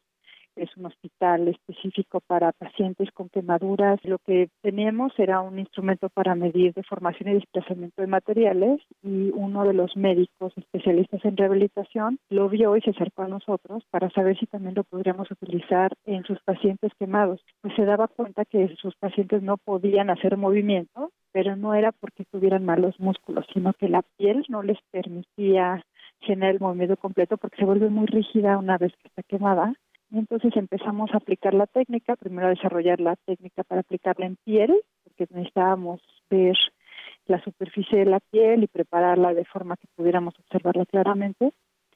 Y después empezamos a evaluar qué diferencia habría entre una piel sana y una piel quemada. La piel del ser humano tiene características específicas como la elasticidad, que se modifica cuando ésta se expone a un accidente con fuego. La textura cambia, se vuelve rígida, dura y no se puede regenerar al 100%, formándose así cicatrices. En algunas partes del cuerpo, como las manos, provoca la disminución en la capacidad de movimiento. La doctora Michelin Álvarez realizó un estudio en el que se logró hacer un mapeo mecánico de la piel en 3D que permite saber cómo evitar la discapacidad por las secuelas de la cicatrización por quemaduras. Habla la también doctora en Ingeniería Mecánica Michelin Álvarez. Esta investigación nos permitió grabar imágenes en 3D, toda la superficie corporal, y nos permite ver cómo las estructuras que están debajo de la piel también se mueven y generan estos cambios de volumen que son importantes para dejar, permitir el movimiento. Si los músculos por debajo de la piel no se pueden mover, no va a haber movimiento en la parte superior, ¿no? Entonces es importante poder ver esto como una cosa integral en una superficie eh, con un volumen.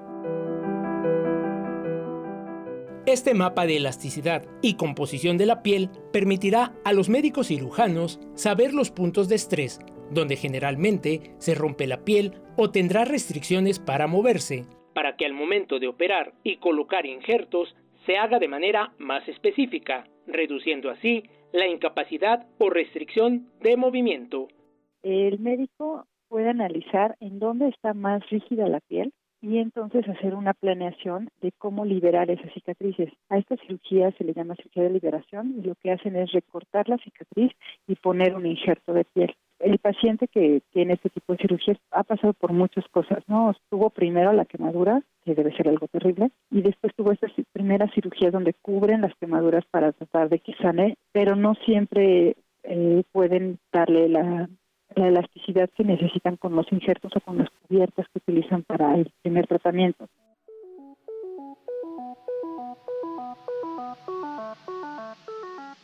Hoy en día, la doctora Michelin Álvarez Camacho se encuentra trabajando en la elaboración de un compendio con los resultados de la investigación acerca de la elasticidad de la piel que será público y accesible para los médicos cirujanos para que las operaciones sean más efectivas, reduciendo así la discapacidad después de un desafortunado accidente. Para Radio UNAM, Daniel Olivares.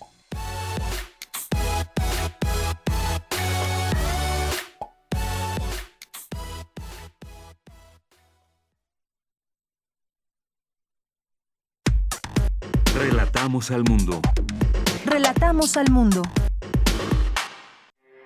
Porque tu opinión es importante, síguenos en nuestras redes sociales, en Facebook como Prisma RU y en Twitter como arroba PrismaRU. Son las 2 de la tarde con 20 minutos. Es momento de irnos a la información internacional, las breves internacionales con Natalia Pascual. Internacional RU. La Organización Mundial de la Salud declaró este miércoles la pandemia global de coronavirus, infección que hasta ahora acumula 121.000 contagiados en todo el mundo, 4.373 fallecidos y 118 países afectados. Algunas industrias vitales en Wuhan, la ciudad china en el epicentro de la epidemia del coronavirus COVID-19, recibieron la autorización para reanudar sus actividades este miércoles, un día después de la visita a la zona del presidente Xi Jinping, la primera que realiza desde el inicio del brote. Japón rememoró hoy, con sobriedad, un nuevo aniversario del tsunami del 11 de marzo del 2011, que también provocó el desastre nuclear de Fukushima, ya que la epidemia de coronavirus forzó la cancelación de las tradicionales ceremonias.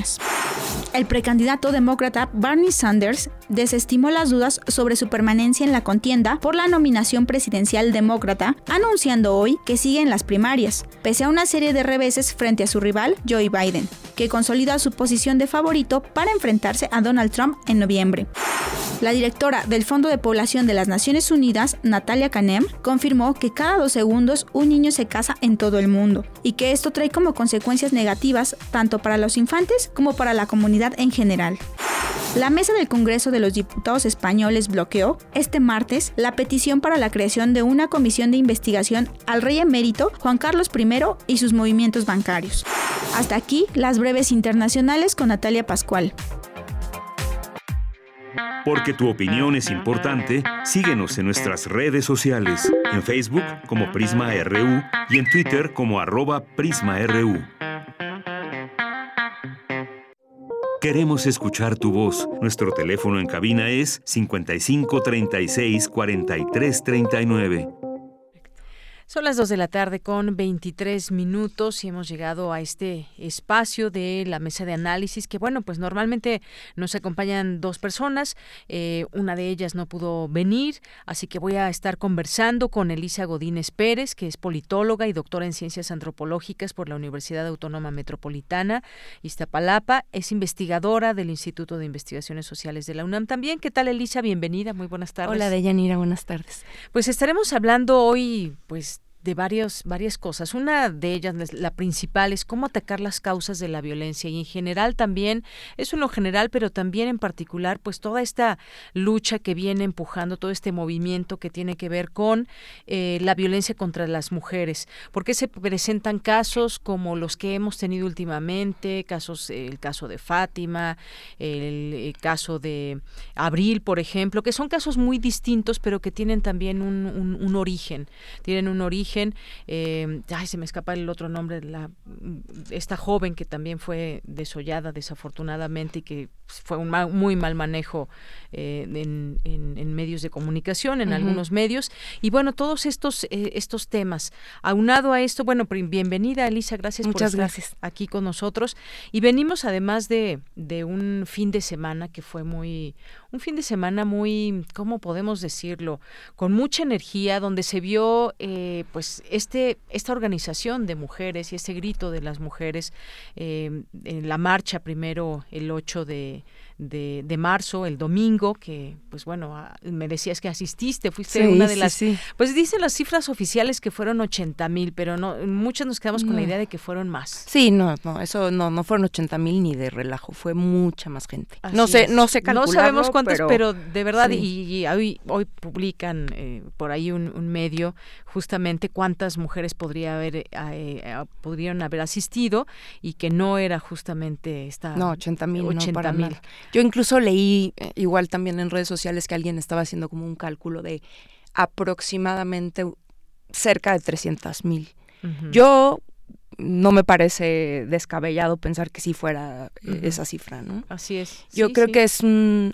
O sea, lo que vimos el fin de semana y, digamos también la decisión del paro de mujeres el 9, está marcando un antes y un después En, el, en el movimiento y en las demandas y en las movilizaciones de las mujeres en México.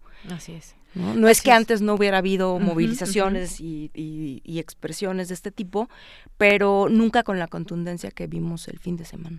Claro, y sobre todo eso tiene, tiene una razón de ser y que es justamente lo que estamos viviendo actualmente en el tema de feminicidios, de la violencia de género y distintas cosas que, que juntas pues van aunando todo ese tema de 10 mujeres asesinadas al día en México, que es una cifra terrible, terrorífica. Se ha convertido en México en los últimos años en un lugar letal para las mujeres. Eh, son 10 es la cifra que, que se tiene, el 98% de los casos en manos de hombres. Y para combatir todo esto, pues ya está en marcha una estrategia, una estrategia que se presentó el año pasado y que me gustaría que, que, que podríamos, eh, pudiéramos analizarla un poco en este momento. El gobierno del presidente ha presentado eh, un plan para frenar la ola de feminicidios que afecta al país. Dijo que queremos que el Estado se ocupe de la protección de las mujeres. Ha señalado también en este programa, que como decía fue hace un año, eh, y hay, ha habido también fuertes críticas de organizaciones sociales en su momento por el tema de los refugios, el tema de las guarderías y demás, eh, porque eran, son todavía eh, para mujeres víctimas de maltrato, de violencia machista, y justamente pues se hizo esa crítica al momento de que hubo este riesgo de que pudieran eh, cerrarse. ¿Cómo ves tú, a un año de que está en marcha esta estrategia, que, iremos viendo cuáles son los puntos, hay una, hay tareas específicas, porque de pronto nos, nos podemos perder en el tema. Sí, todo el mundo queremos que se acabe los feminicidios, pero ¿qué se está haciendo? ¿Cuál es tu punto de vista? Sí, mira, es eh, muy bueno, muy claro lo que estás exponiendo. Lo que yo veo es que el problema de los feminicidios sin duda no, no puede ser eh, ignorado, es una cosa urgente, es un problema eh, insoportable, diría yo, y, y, me parece, digamos, muy dijéramos, no digo por, por, minimizarlo o por banalizarlo, pero sí me parece muy positivo que hoy las mujeres están saliendo a las calles demandando que se tome en consideración el tema como un tema prioritario y que se lleven a cabo acciones. Ahora, este problema no es nuevo aunque haya tenido en los últimos tiempos un repunte, ¿no? No es nuevo y eso sí hay que señalarlo porque para entender un fenómeno de esta naturaleza no podemos solamente ver eh, verlo o, eh, tomarle una foto del momento, que es cuando ciertos casos terribles, por cierto, se mediatizan. ¿no? Y que es a partir de ese momento que se genera una mayor indignación, una mayor movilización, lo cual nunca está mal, digamos, ¿no? Pero que, como tú bien lo dices, o sea, son 10 feminicidios que suceden en promedio todos los días y no todos tienen la atención que tienen otros, ¿no? Entonces, primero habría que, digamos, diferenciar ese tratamiento mediático y demás. Lo segundo, y, aquí quiero un poco referirme a lo que mencionas de la estrategia y demás, eh, creo que también eh, hay, que, hay que ver no solamente, digamos, las mm, eh, declaraciones, por ejemplo, desafortunadas del presidente con respecto al tema, que también eso, digamos, ha contribuido a la indignación reciente, eh, sino que hay, sí, sí hay una estrategia, digamos, de atención y de prevención de los feminicidios, pero que no necesariamente es percibida por la bueno por la por la gente por la población como algo que se vaya a ver de inmediato. Entonces yo creo que estas estrategias eh, me parece, digamos, ahí hay que ser un poco eh, objetivo y decir, no es que el gobierno no tenga una estrategia, lo que pasa es que las estrategias que está desplegando son estrategias que no se van a ver eh, de inmediato los resultados, ¿no? Pero que sin duda creo, al menos por como yo lo he visto, sí atacan una parte de las causas. ¿sí? Estructurales de, la, de, la, de las violencias en general y específicamente las violencias machistas. Así es, es lo, justamente lo que decía, hay una estrategia en marcha. ¿Cómo, cómo son cambios que pues seguramente serán lentos por todas estas inercias que también hay cuando, cuando una mujer es violentada eh, y sobrevive a esa, a esa violencia, ¿cómo es tratada cuando llega a denunciar? Desde, desde ese momento hay cosas que deben de cambiar. No hay una, no hay un, un protocolo, no sé si ya lo haya, pero hasta hace poco no lo había definido para ver quién la va a tratar, quién le va a hacer las pruebas, eh, cómo se trata una víctima y cómo no se le debe revictimizar. Empezando por, por lo primero. Claro. A ver, eh, Claro. bueno, lo primero sería la prevención, pero ya que estamos con Sí, ya que tantas mujeres violentadas. ¿cómo, ¿cómo está cambiando eso? Esta estrategia, eh, yo recuerdo y, Ujú. y- y empecé a, a leer de nuevo esta estrategia, se habla de coordinar eh, de manera más eficiente los recursos públicos y que intervengan el Ejecutivo, judi- el Judicial y el Legislativo también en todo esto. Actividades de prevención. A ver, vamos, vamos desde ese inicio. ¿Cuáles son esas actividades que debe haber, haber de prevención a, a- a la violencia? Eh, pues es, por ejemplo, desde... eh, pues desde cursos, sensibilización a, a las autoridades que tienen en sus manos el poder cambiar esto. Sí. Desde ahí empieza esa, debería esa situación, claro, debería. claro, claro. A ver, yo lo que veo es que, eh, por supuesto, la, el, des- el que se destine una cantidad importante de recursos del presupuesto a programas sociales es una parte que, que no, no puede, digamos, dejarse de ver como algo positivo. La, lo que te decías ahorita, ¿cómo lograr? eh, existen leyes, o sea, incluso más allá de que exista un plan concreto de este gobierno actual para hacerlo, existen leyes que eh, indican una, por lo menos una ruta, digamos, ¿no? Coordinación interinstitucional, por supuesto, elabo- diseño y elaboración de programas y políticas públicas que tengan que ver con prevención, con atención, pero todo eso que está, digamos, puede estar en, en de jure, está en, la- en el papel y demás. Yo lo que veo es que falta muchísima, por un lado, voluntad política de, de las autoridades y de las cabezas de los sectores para realmente lograr que las autoridades eh, en los otros niveles o más abajo o sea, vigilen y apliquen todo eso. Si no hay eso, por más que esté en la ley, por más que haya modificaciones de todas las leyes habidas y por haber, no va a haber un cambio. Y eso es también una cosa que no vamos a poder ver de la noche a la mañana, porque las inercias de un sistema tan bueno, pues como ha sido el nuestro, tan, tan impune, ¿no? Tan, tan lleno de, de, impunidad, perdón que lo repita, pero es que no, Sí. no me viene a la palabra otra, otra cosa, ¿no? Por un lado, y una cultura. Ahí hay una, es, es un tema de cultura, de cultura política, ¿no? Que tiene que ver con realmente lo que decías hace rato. ¿Qué pasa con las mujeres violentadas que llegan en primera instancia a eh, los ministerios públicos o a los lugares en donde se pudiera, digamos, dar una primera atención inmediata, pues se ven revictimizadas, se les ve minimizado sus, sus reclamos y sus eh, necesidades, en fin. Entonces, lograr mover todo eso no va a ser de la noche a la mañana, pero veo que de algún modo sí está habiendo cierta voluntad. Yo creo que el hecho, por ejemplo, de que hayamos visto en los días pasados eh, que las mujeres miembros, bueno, miembros del gabinete, que son bastantes a diferencia de otros gobiernos, que por supuesto no es lo único que se tiene que hacer, pero que hayan salido, digamos, en bloque a, a- a, pues a dar la cara y a presentar una serie de lineamientos y de compromisos ante la sociedad, no es algo que se deba de desdeñar. Así es, y lo iremos evaluando porque sí, efectivamente todo empieza desde la casa y de pronto hacemos comparativas o yo he tenido oportunidad con- de platicar con eh, personas de distintas generaciones, cómo era nuestra generación, cómo era la de nuestras mamás cómo era la de nuestras abuelas y cómo son ahora las nuevas generaciones en este tema de la igualdad de género. Y creo que sí, sí se ha avanzado de alguna manera y, y se están haciendo muy visibles todas estas situaciones que falta por cambiar.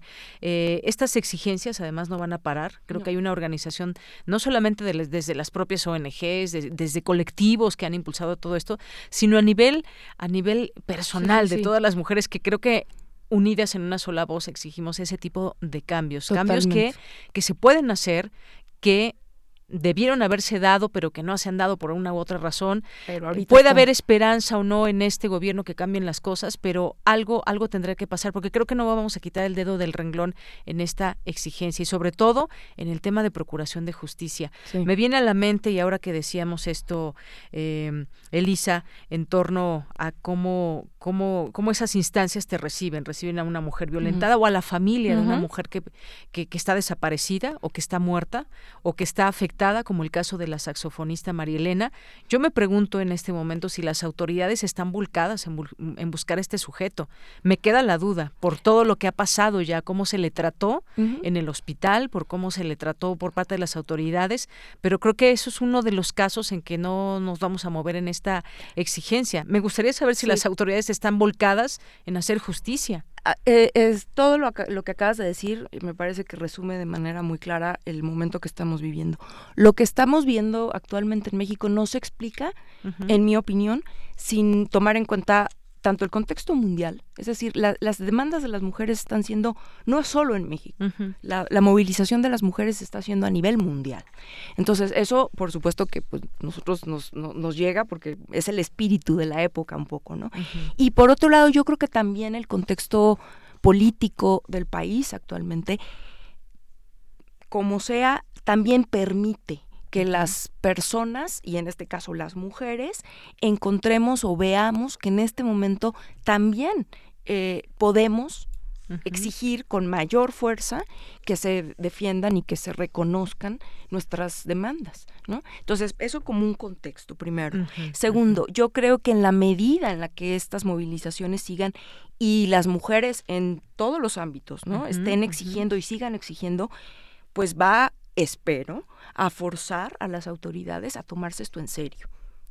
Porque solamente a partir de esa exigencia y esa demanda muy eh, aguda es que las autoridades están escuchándonos. Entonces, por ejemplo, el caso de la saxofonista es terrible porque yo escuchaba el otro día una entrevista con ella y con su abogada y decían, por lo menos en el estado de Oaxaca, porque el caso está... Eh, tiene como sede el estado de Oaxaca, y en el estado de, de, Oaxaca, ¿no? Eh, no han atendido en absoluto eh, la demanda, digamos, de justicia de, de, María Elena. Y pues parece ser, todo indicaría terriblemente que este sujeto hasta incluso puede estar siendo protegido. Exacto, sí, esa era una de las de las versiones que estaría podría estar eh, protegido y eso sería terrible, terrible. Entonces, por y, decía la abogada, por ejemplo, ella eh, decía no sin razón exigía un poco de algún modo que las autoridades federales atrajeran el caso. ¿No? Pero bueno, ahí hay cuestiones legales, yo no soy abogada, que bueno, no complican, no es tan claro, Tiene que haber un proceso. Tiene que haber un proceso y no. Determinado. imagínate que en todos los casos de violencias de este tipo, el, el, la, federación tuviera que. acoja todos estos no, casos. Es imposible. imposible.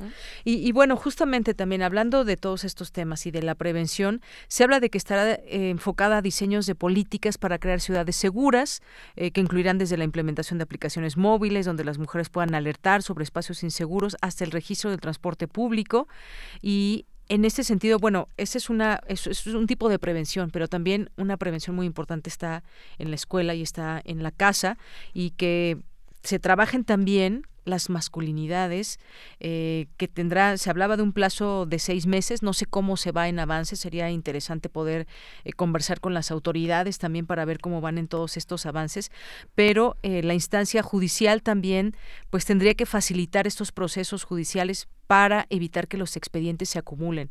¿Cuántos expedientes se tendrán en las instancias de, eh, de los gobiernos que les corresponde atender todo esto? Lo hemos visto en artículos, lo hemos visto en libros. Hay este libro, eh, ah, se me escapó ahorita el nombre, donde habla justamente de las mujeres que han sido desaparecidas cuando van al café internet, cuando van a la escuela, cuando van al centro comercial y no regresan. Y todo el peregrinar que han tenido con las autoridades. La fosa de agua, ¿no? La fosa de, agua, exactamente. Sí, sí, sí, De Lidiet Carrión, exactamente. Ese, ese libro es, es, difícil de, de, leerlo porque te afecta muchísimo, de verdad. Si te metes a cada uno de estos casos, y ahí las autoridades tienen mucho que responder.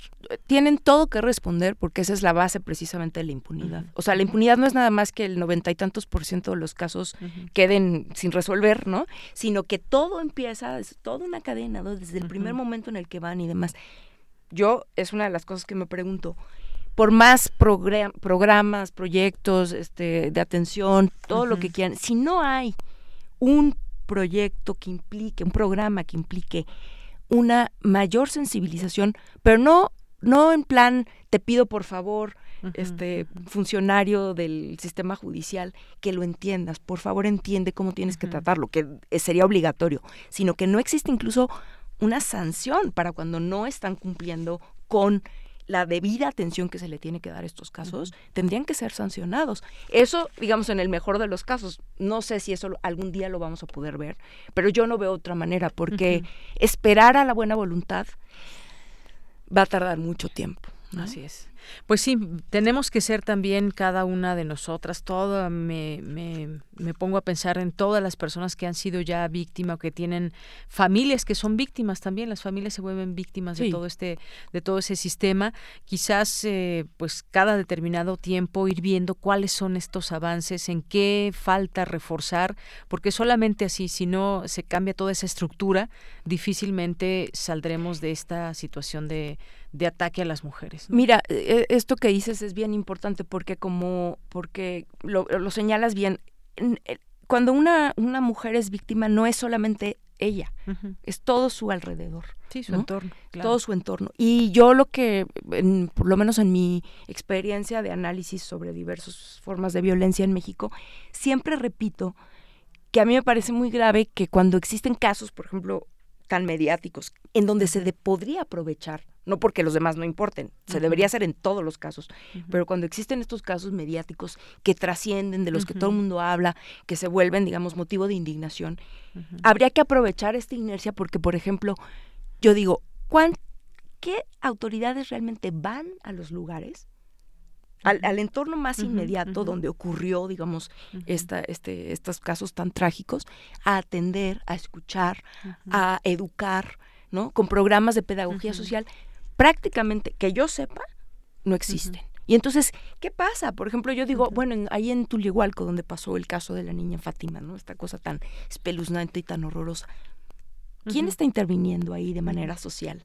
Para cuál era el entorno de, además ¿no? y de las personas que se de la persona que se llevó a Fátima y que la entregó no, a este hombre es una cadena de violencias es una cadena, de, violencias, no donde es muy difícil ya eh, desligar la víctima del victimario, ¿no? Es, es, son casos muy, muy agudos que tendríamos que estar analizando mejor desde la academia y los medios para poder intervenir.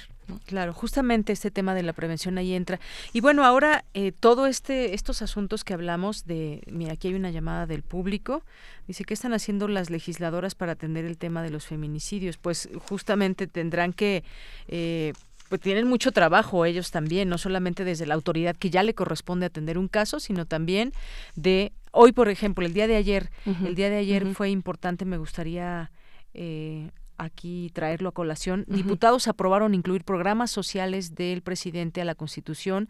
Ahora pasará al Senado y estamos hablando de los programas sociales como el Programa Nacional de Becas para el Bienestar, eh, los jóvenes construyendo el futuro, está el de jóvenes escribiendo el futuro de educación superior, el programa para el bienestar de las personas adultas mayores, el programa Pensión para el Bienestar de las personas con discapacidad, el programa de Sembrando Vida, está el Programa Nacional de Reconstrucción 2019 de mejoramiento urbano, eh, tandas para el bienestar, en fin, son estos programas que ahora pues el, elevan a rango constitucional, pero queda la pregunta, ¿va a alcanzar para todos estos programas ya si quedan?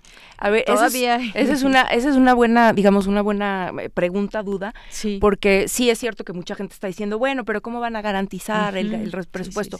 a ver, de entrada, yo lo que creo es que primero, si hemos estado viendo en este último año que sí ha sido posible llevarlos a cabo, luego entonces pensemos que por lo menos en los siguientes años sí será también posible garantizar que existan recursos. Ahora, por otro lado, hay que, hay que decir una cosa muy importante.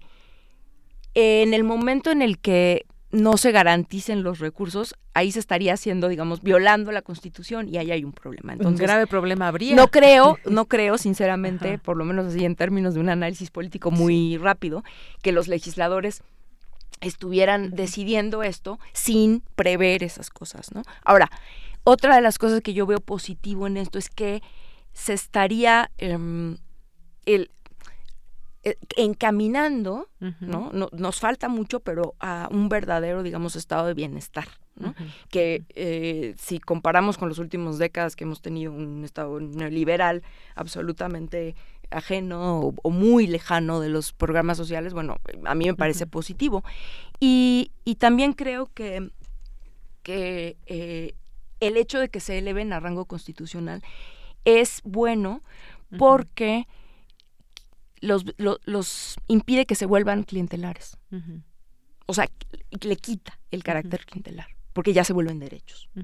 Y entonces el, el, partido que llegue en un futuro tendría que respetar eso. Pues tendría que respetarlo, ¿no? Yo, yo, yo. Bueno, porque los legisladores de la oposición votaron en contra. Bueno, el PAN me parece terrible, porque además es, eh, digo, no más allá de. El PAN tenía también el de los adultos mayores, que tomó, replicó del de AMLO en su momento. Exacto, esas son cosas como que de repente uno dice, bueno, a ver, por Dios, o sea, en su momento lo aplicaron, lo replicaron y ahora mismo están haciendo, a mi juicio, una especie de berrinche, porque pues tienen la minoría y ahora no les está gustando. Pero bueno, más allá de esas eh, eh, lecturas, digamos, más de grilla política y demás, yo creo que sí es positivo, porque va a obligar a quien venga a, cumplirlos, ¿no? Como los de la Ciudad de México en su momento.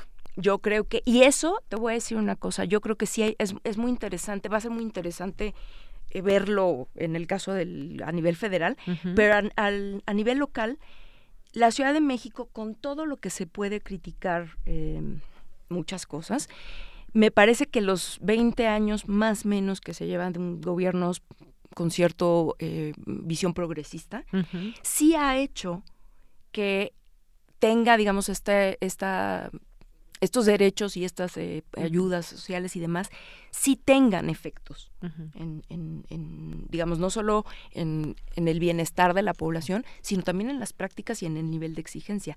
Si revisamos, por ejemplo, lo que el gobierno de la Ciudad de México está haciendo eh, para atender eh, todo el tema de las violencias machistas y de los feminicidios, en comparación a otros gobiernos.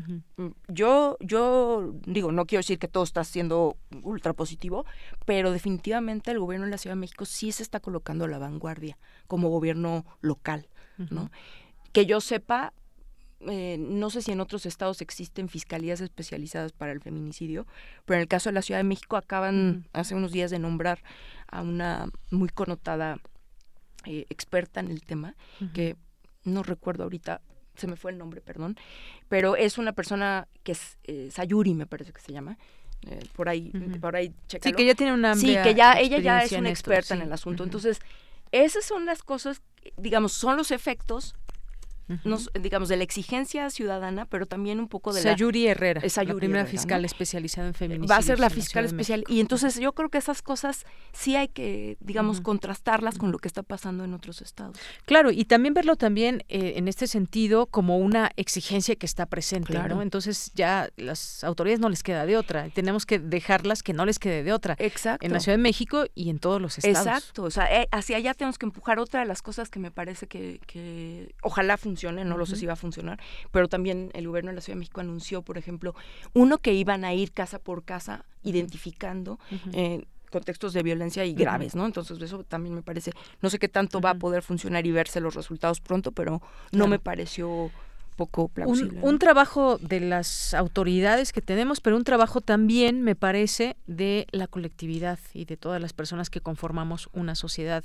Y que en este caso específico de la violencia de género, mucho tenemos que hacer también eh, Totalmente. nosotros. Por supuesto, las autoridades tienen una responsabilidad muy clara y específica y también nosotros dentro de nuestras casas, en los trabajos, en todo. Es una, es una cadena también de, de esfuerzos que deben mirarse.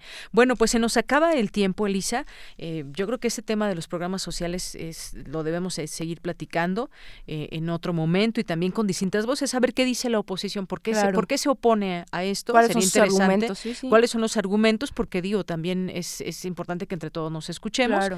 se tiene mayoría ahí en por parte de Morena y se tiene esta digamos ventaja pero hay que escucharnos todos me parece totalmente. en este en este gobierno que ya no es nuevo ya lleva más de un año pero lo, que falta todavía. Claro, yo creo que sí es, nada más yo, fíjate que quiero cerrar con esta idea porque es la parte, digamos, por lo que te decía hace rato, de los contextos de cambio.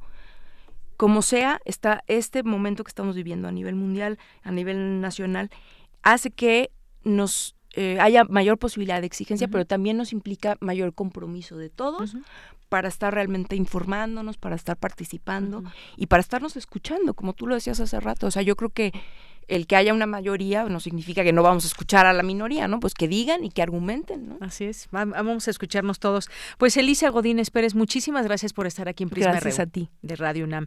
Ella es politóloga, doctora en Ciencias Antropológicas por la Universidad Autónoma Metropolitana eh, Iztapalapa y es investigadora del Instituto de Investigaciones Sociales de la UNAM. Gracias, Elisa. Gracias a ustedes. Continuamos.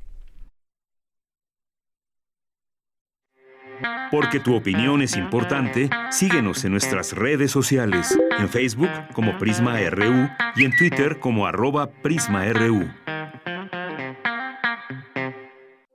Queremos escuchar tu voz. Nuestro teléfono en cabina es 55 36 43 39.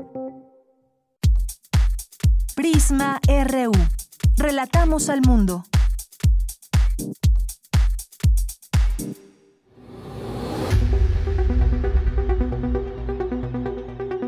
Dulce Conciencia. Ciencia. En Prisma. Bien, pues ya nos sumergimos ahora en Dulce Conciencia en esta sección con Dulce García. ¿Cómo estás, Dulce? Buenas tardes. Deyanira, muy buenas tardes a ti y al público. Pues muy bien, otra vez vamos a platicar un ratito de la mujer en la ciencia, Deyanira. Me parece muy buen tema y que sigamos hablando de ello porque hay muchas cosas que decir que han hecho las mujeres y que se han subido en este tema. Así es, Deyanira, sobre todo que de pronto se quedan tras bambalinas, ¿no? Y uno dice, ¿por qué? Bueno, pues antes de pasar a la entrevista con la académica, ¿qué te parece si escuchamos un poquito de información? Adelante.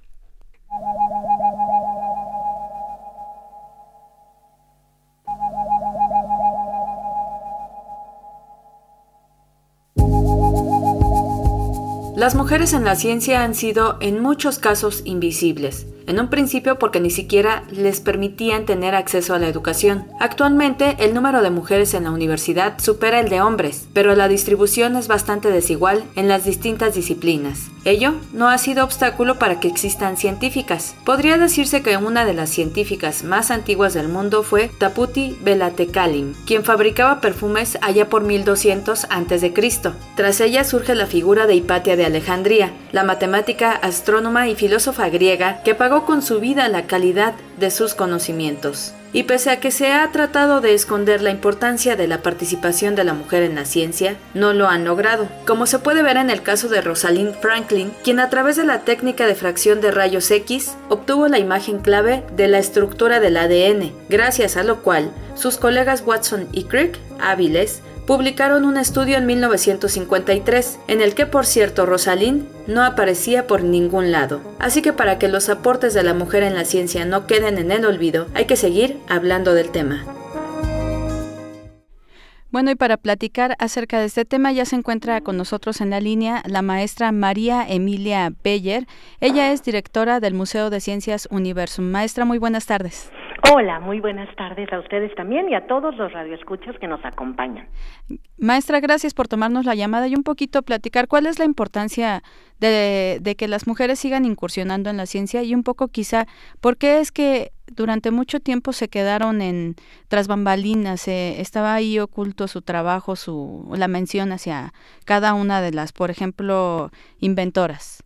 Claro, mira, bueno, estás hablando efectivamente de algo que, que, que, está bien documentado, que es este rezago histórico, en donde las mujeres no podían acceder a la ciencia, pero pensemos que de hecho hace algunos siglos no podían acceder ni siquiera a la educación primaria, ¿no? Entonces, claro, para llegar a la educación científica necesitas haber pasado, pues, por la, por la, aprender a escribir, aprender a leer, aprender a sumar, a restar, a dividir, multiplicar, en fin, una serie de conocimientos muy básicos que hoy los niños y las niñas de nuestro país pues tienen eh, en la primaria y pues hace algunos siglos esto era simplemente impensable, ¿no? Las mujeres lo que aprendían era a cantar, a coser, a cocinar, etcétera, ¿no? Eh, y eso sucedía en todo el mundo, básicamente, ¿no? Eh, entonces eh, tenemos un rezago de, de, de orden histórico que finalmente, cuando ya se da acceso a las mujeres a las universidades, pues también se enfrentan otro tipo de problemas, los llamados techos de cristal, por ejemplo. Son estos techos que en principio justo se llaman de cristal porque son invisibles, existen y te topas con ellos y te atoran, pero eh, supuestamente no existen, ¿no? Y si tú diriges la mirada así al horizonte, no deberías de notar que hay diferencia entre mujeres y hombres. Pero la realidad es que eh, cuando tú estás estudiando una carrera universitaria, incluso el día de hoy, pues muchas de las chicas que están hoy en la Facultad de Ciencias de la UNAM enfrentan problemáticas que los chavos no están enfrentando. Por ejemplo, eh, pues que si se enferman los hermanitos, tu mamá te va a pedir ayuda y tú te tienes que quedar a cuidarlos. Entonces te pierdes de las clases que ayudarían a que saques una mejor calificación, ¿no? Esto te lo digo porque de hecho nosotros hemos realizado algunas encuestas con las chicas en la Facultad de Ciencias y les hemos preguntado cuáles son los retos que enfrentan de manera cotidiana para poder terminar sus estudios de licenciatura, acceder a una maestría o a un doctorado. Y resulta que enfrentan estos techos de cristal en donde se topan con necesidades o cargas de orden doméstico o familiar, en donde eh, pues quedan un poquito excluidas de facilidades que otros que, que los chavos este pues sí tienen no como simplemente dedicarse al estudio y ya. Muchas de ellas pues tienen que atender al papá tienen que atender a los hermanos cuidar a los hermanitos. Si un miembro de la familia se enferma ellas son las que tienen entonces que quedarse rezagadas para cuidarlo y ayudar a la familia. Pero eso no se le demanda muchas veces al estudiante varón.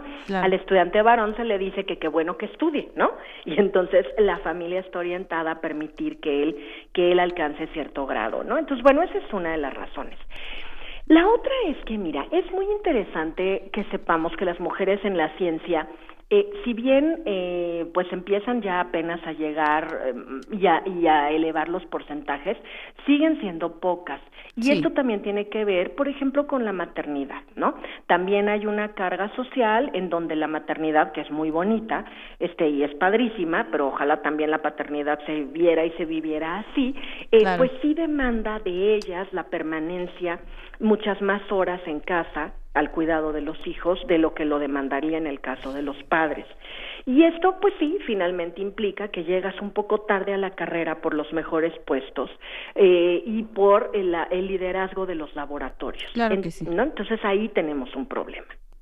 Eh, maestra, rápidamente, eh, ¿Qué es lo que, a propósito de todo esto que nos menciona, lo que puede aportar una mujer que quizá el varón no pueda aportar a la ciencia, ¿no? Al, a la manera de investigar, quizá, por ejemplo.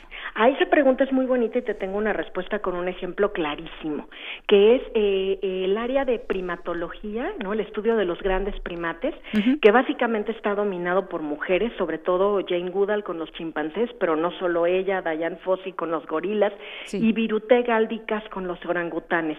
¿Qué fue lo que ellas hicieron cuando se sumaron a esta área de conocimiento? Bueno, encontraron que todo estaba orientado a hablar en términos de eh, el macho dominante, la violencia, la territorialidad. Y ellas entonces llegaron con otras preguntas. Dijeron, vamos a ver cómo se construye el grupo social, cómo las madres cuidan a las crías, etcétera.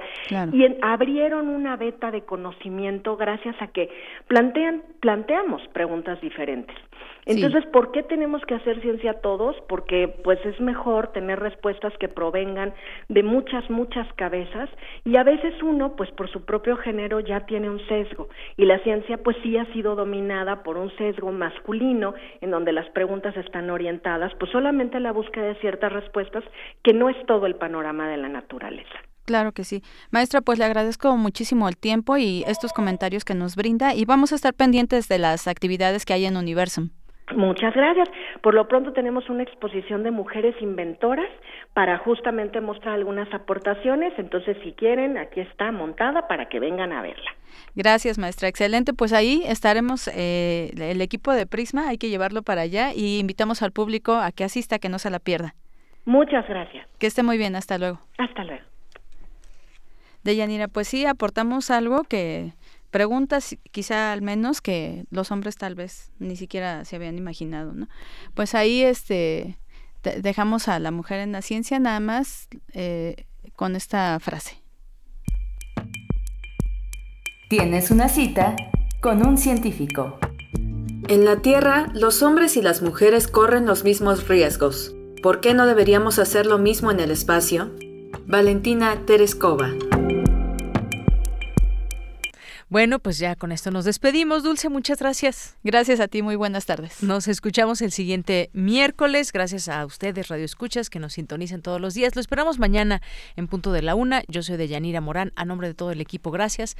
Buenas tardes y buen provecho.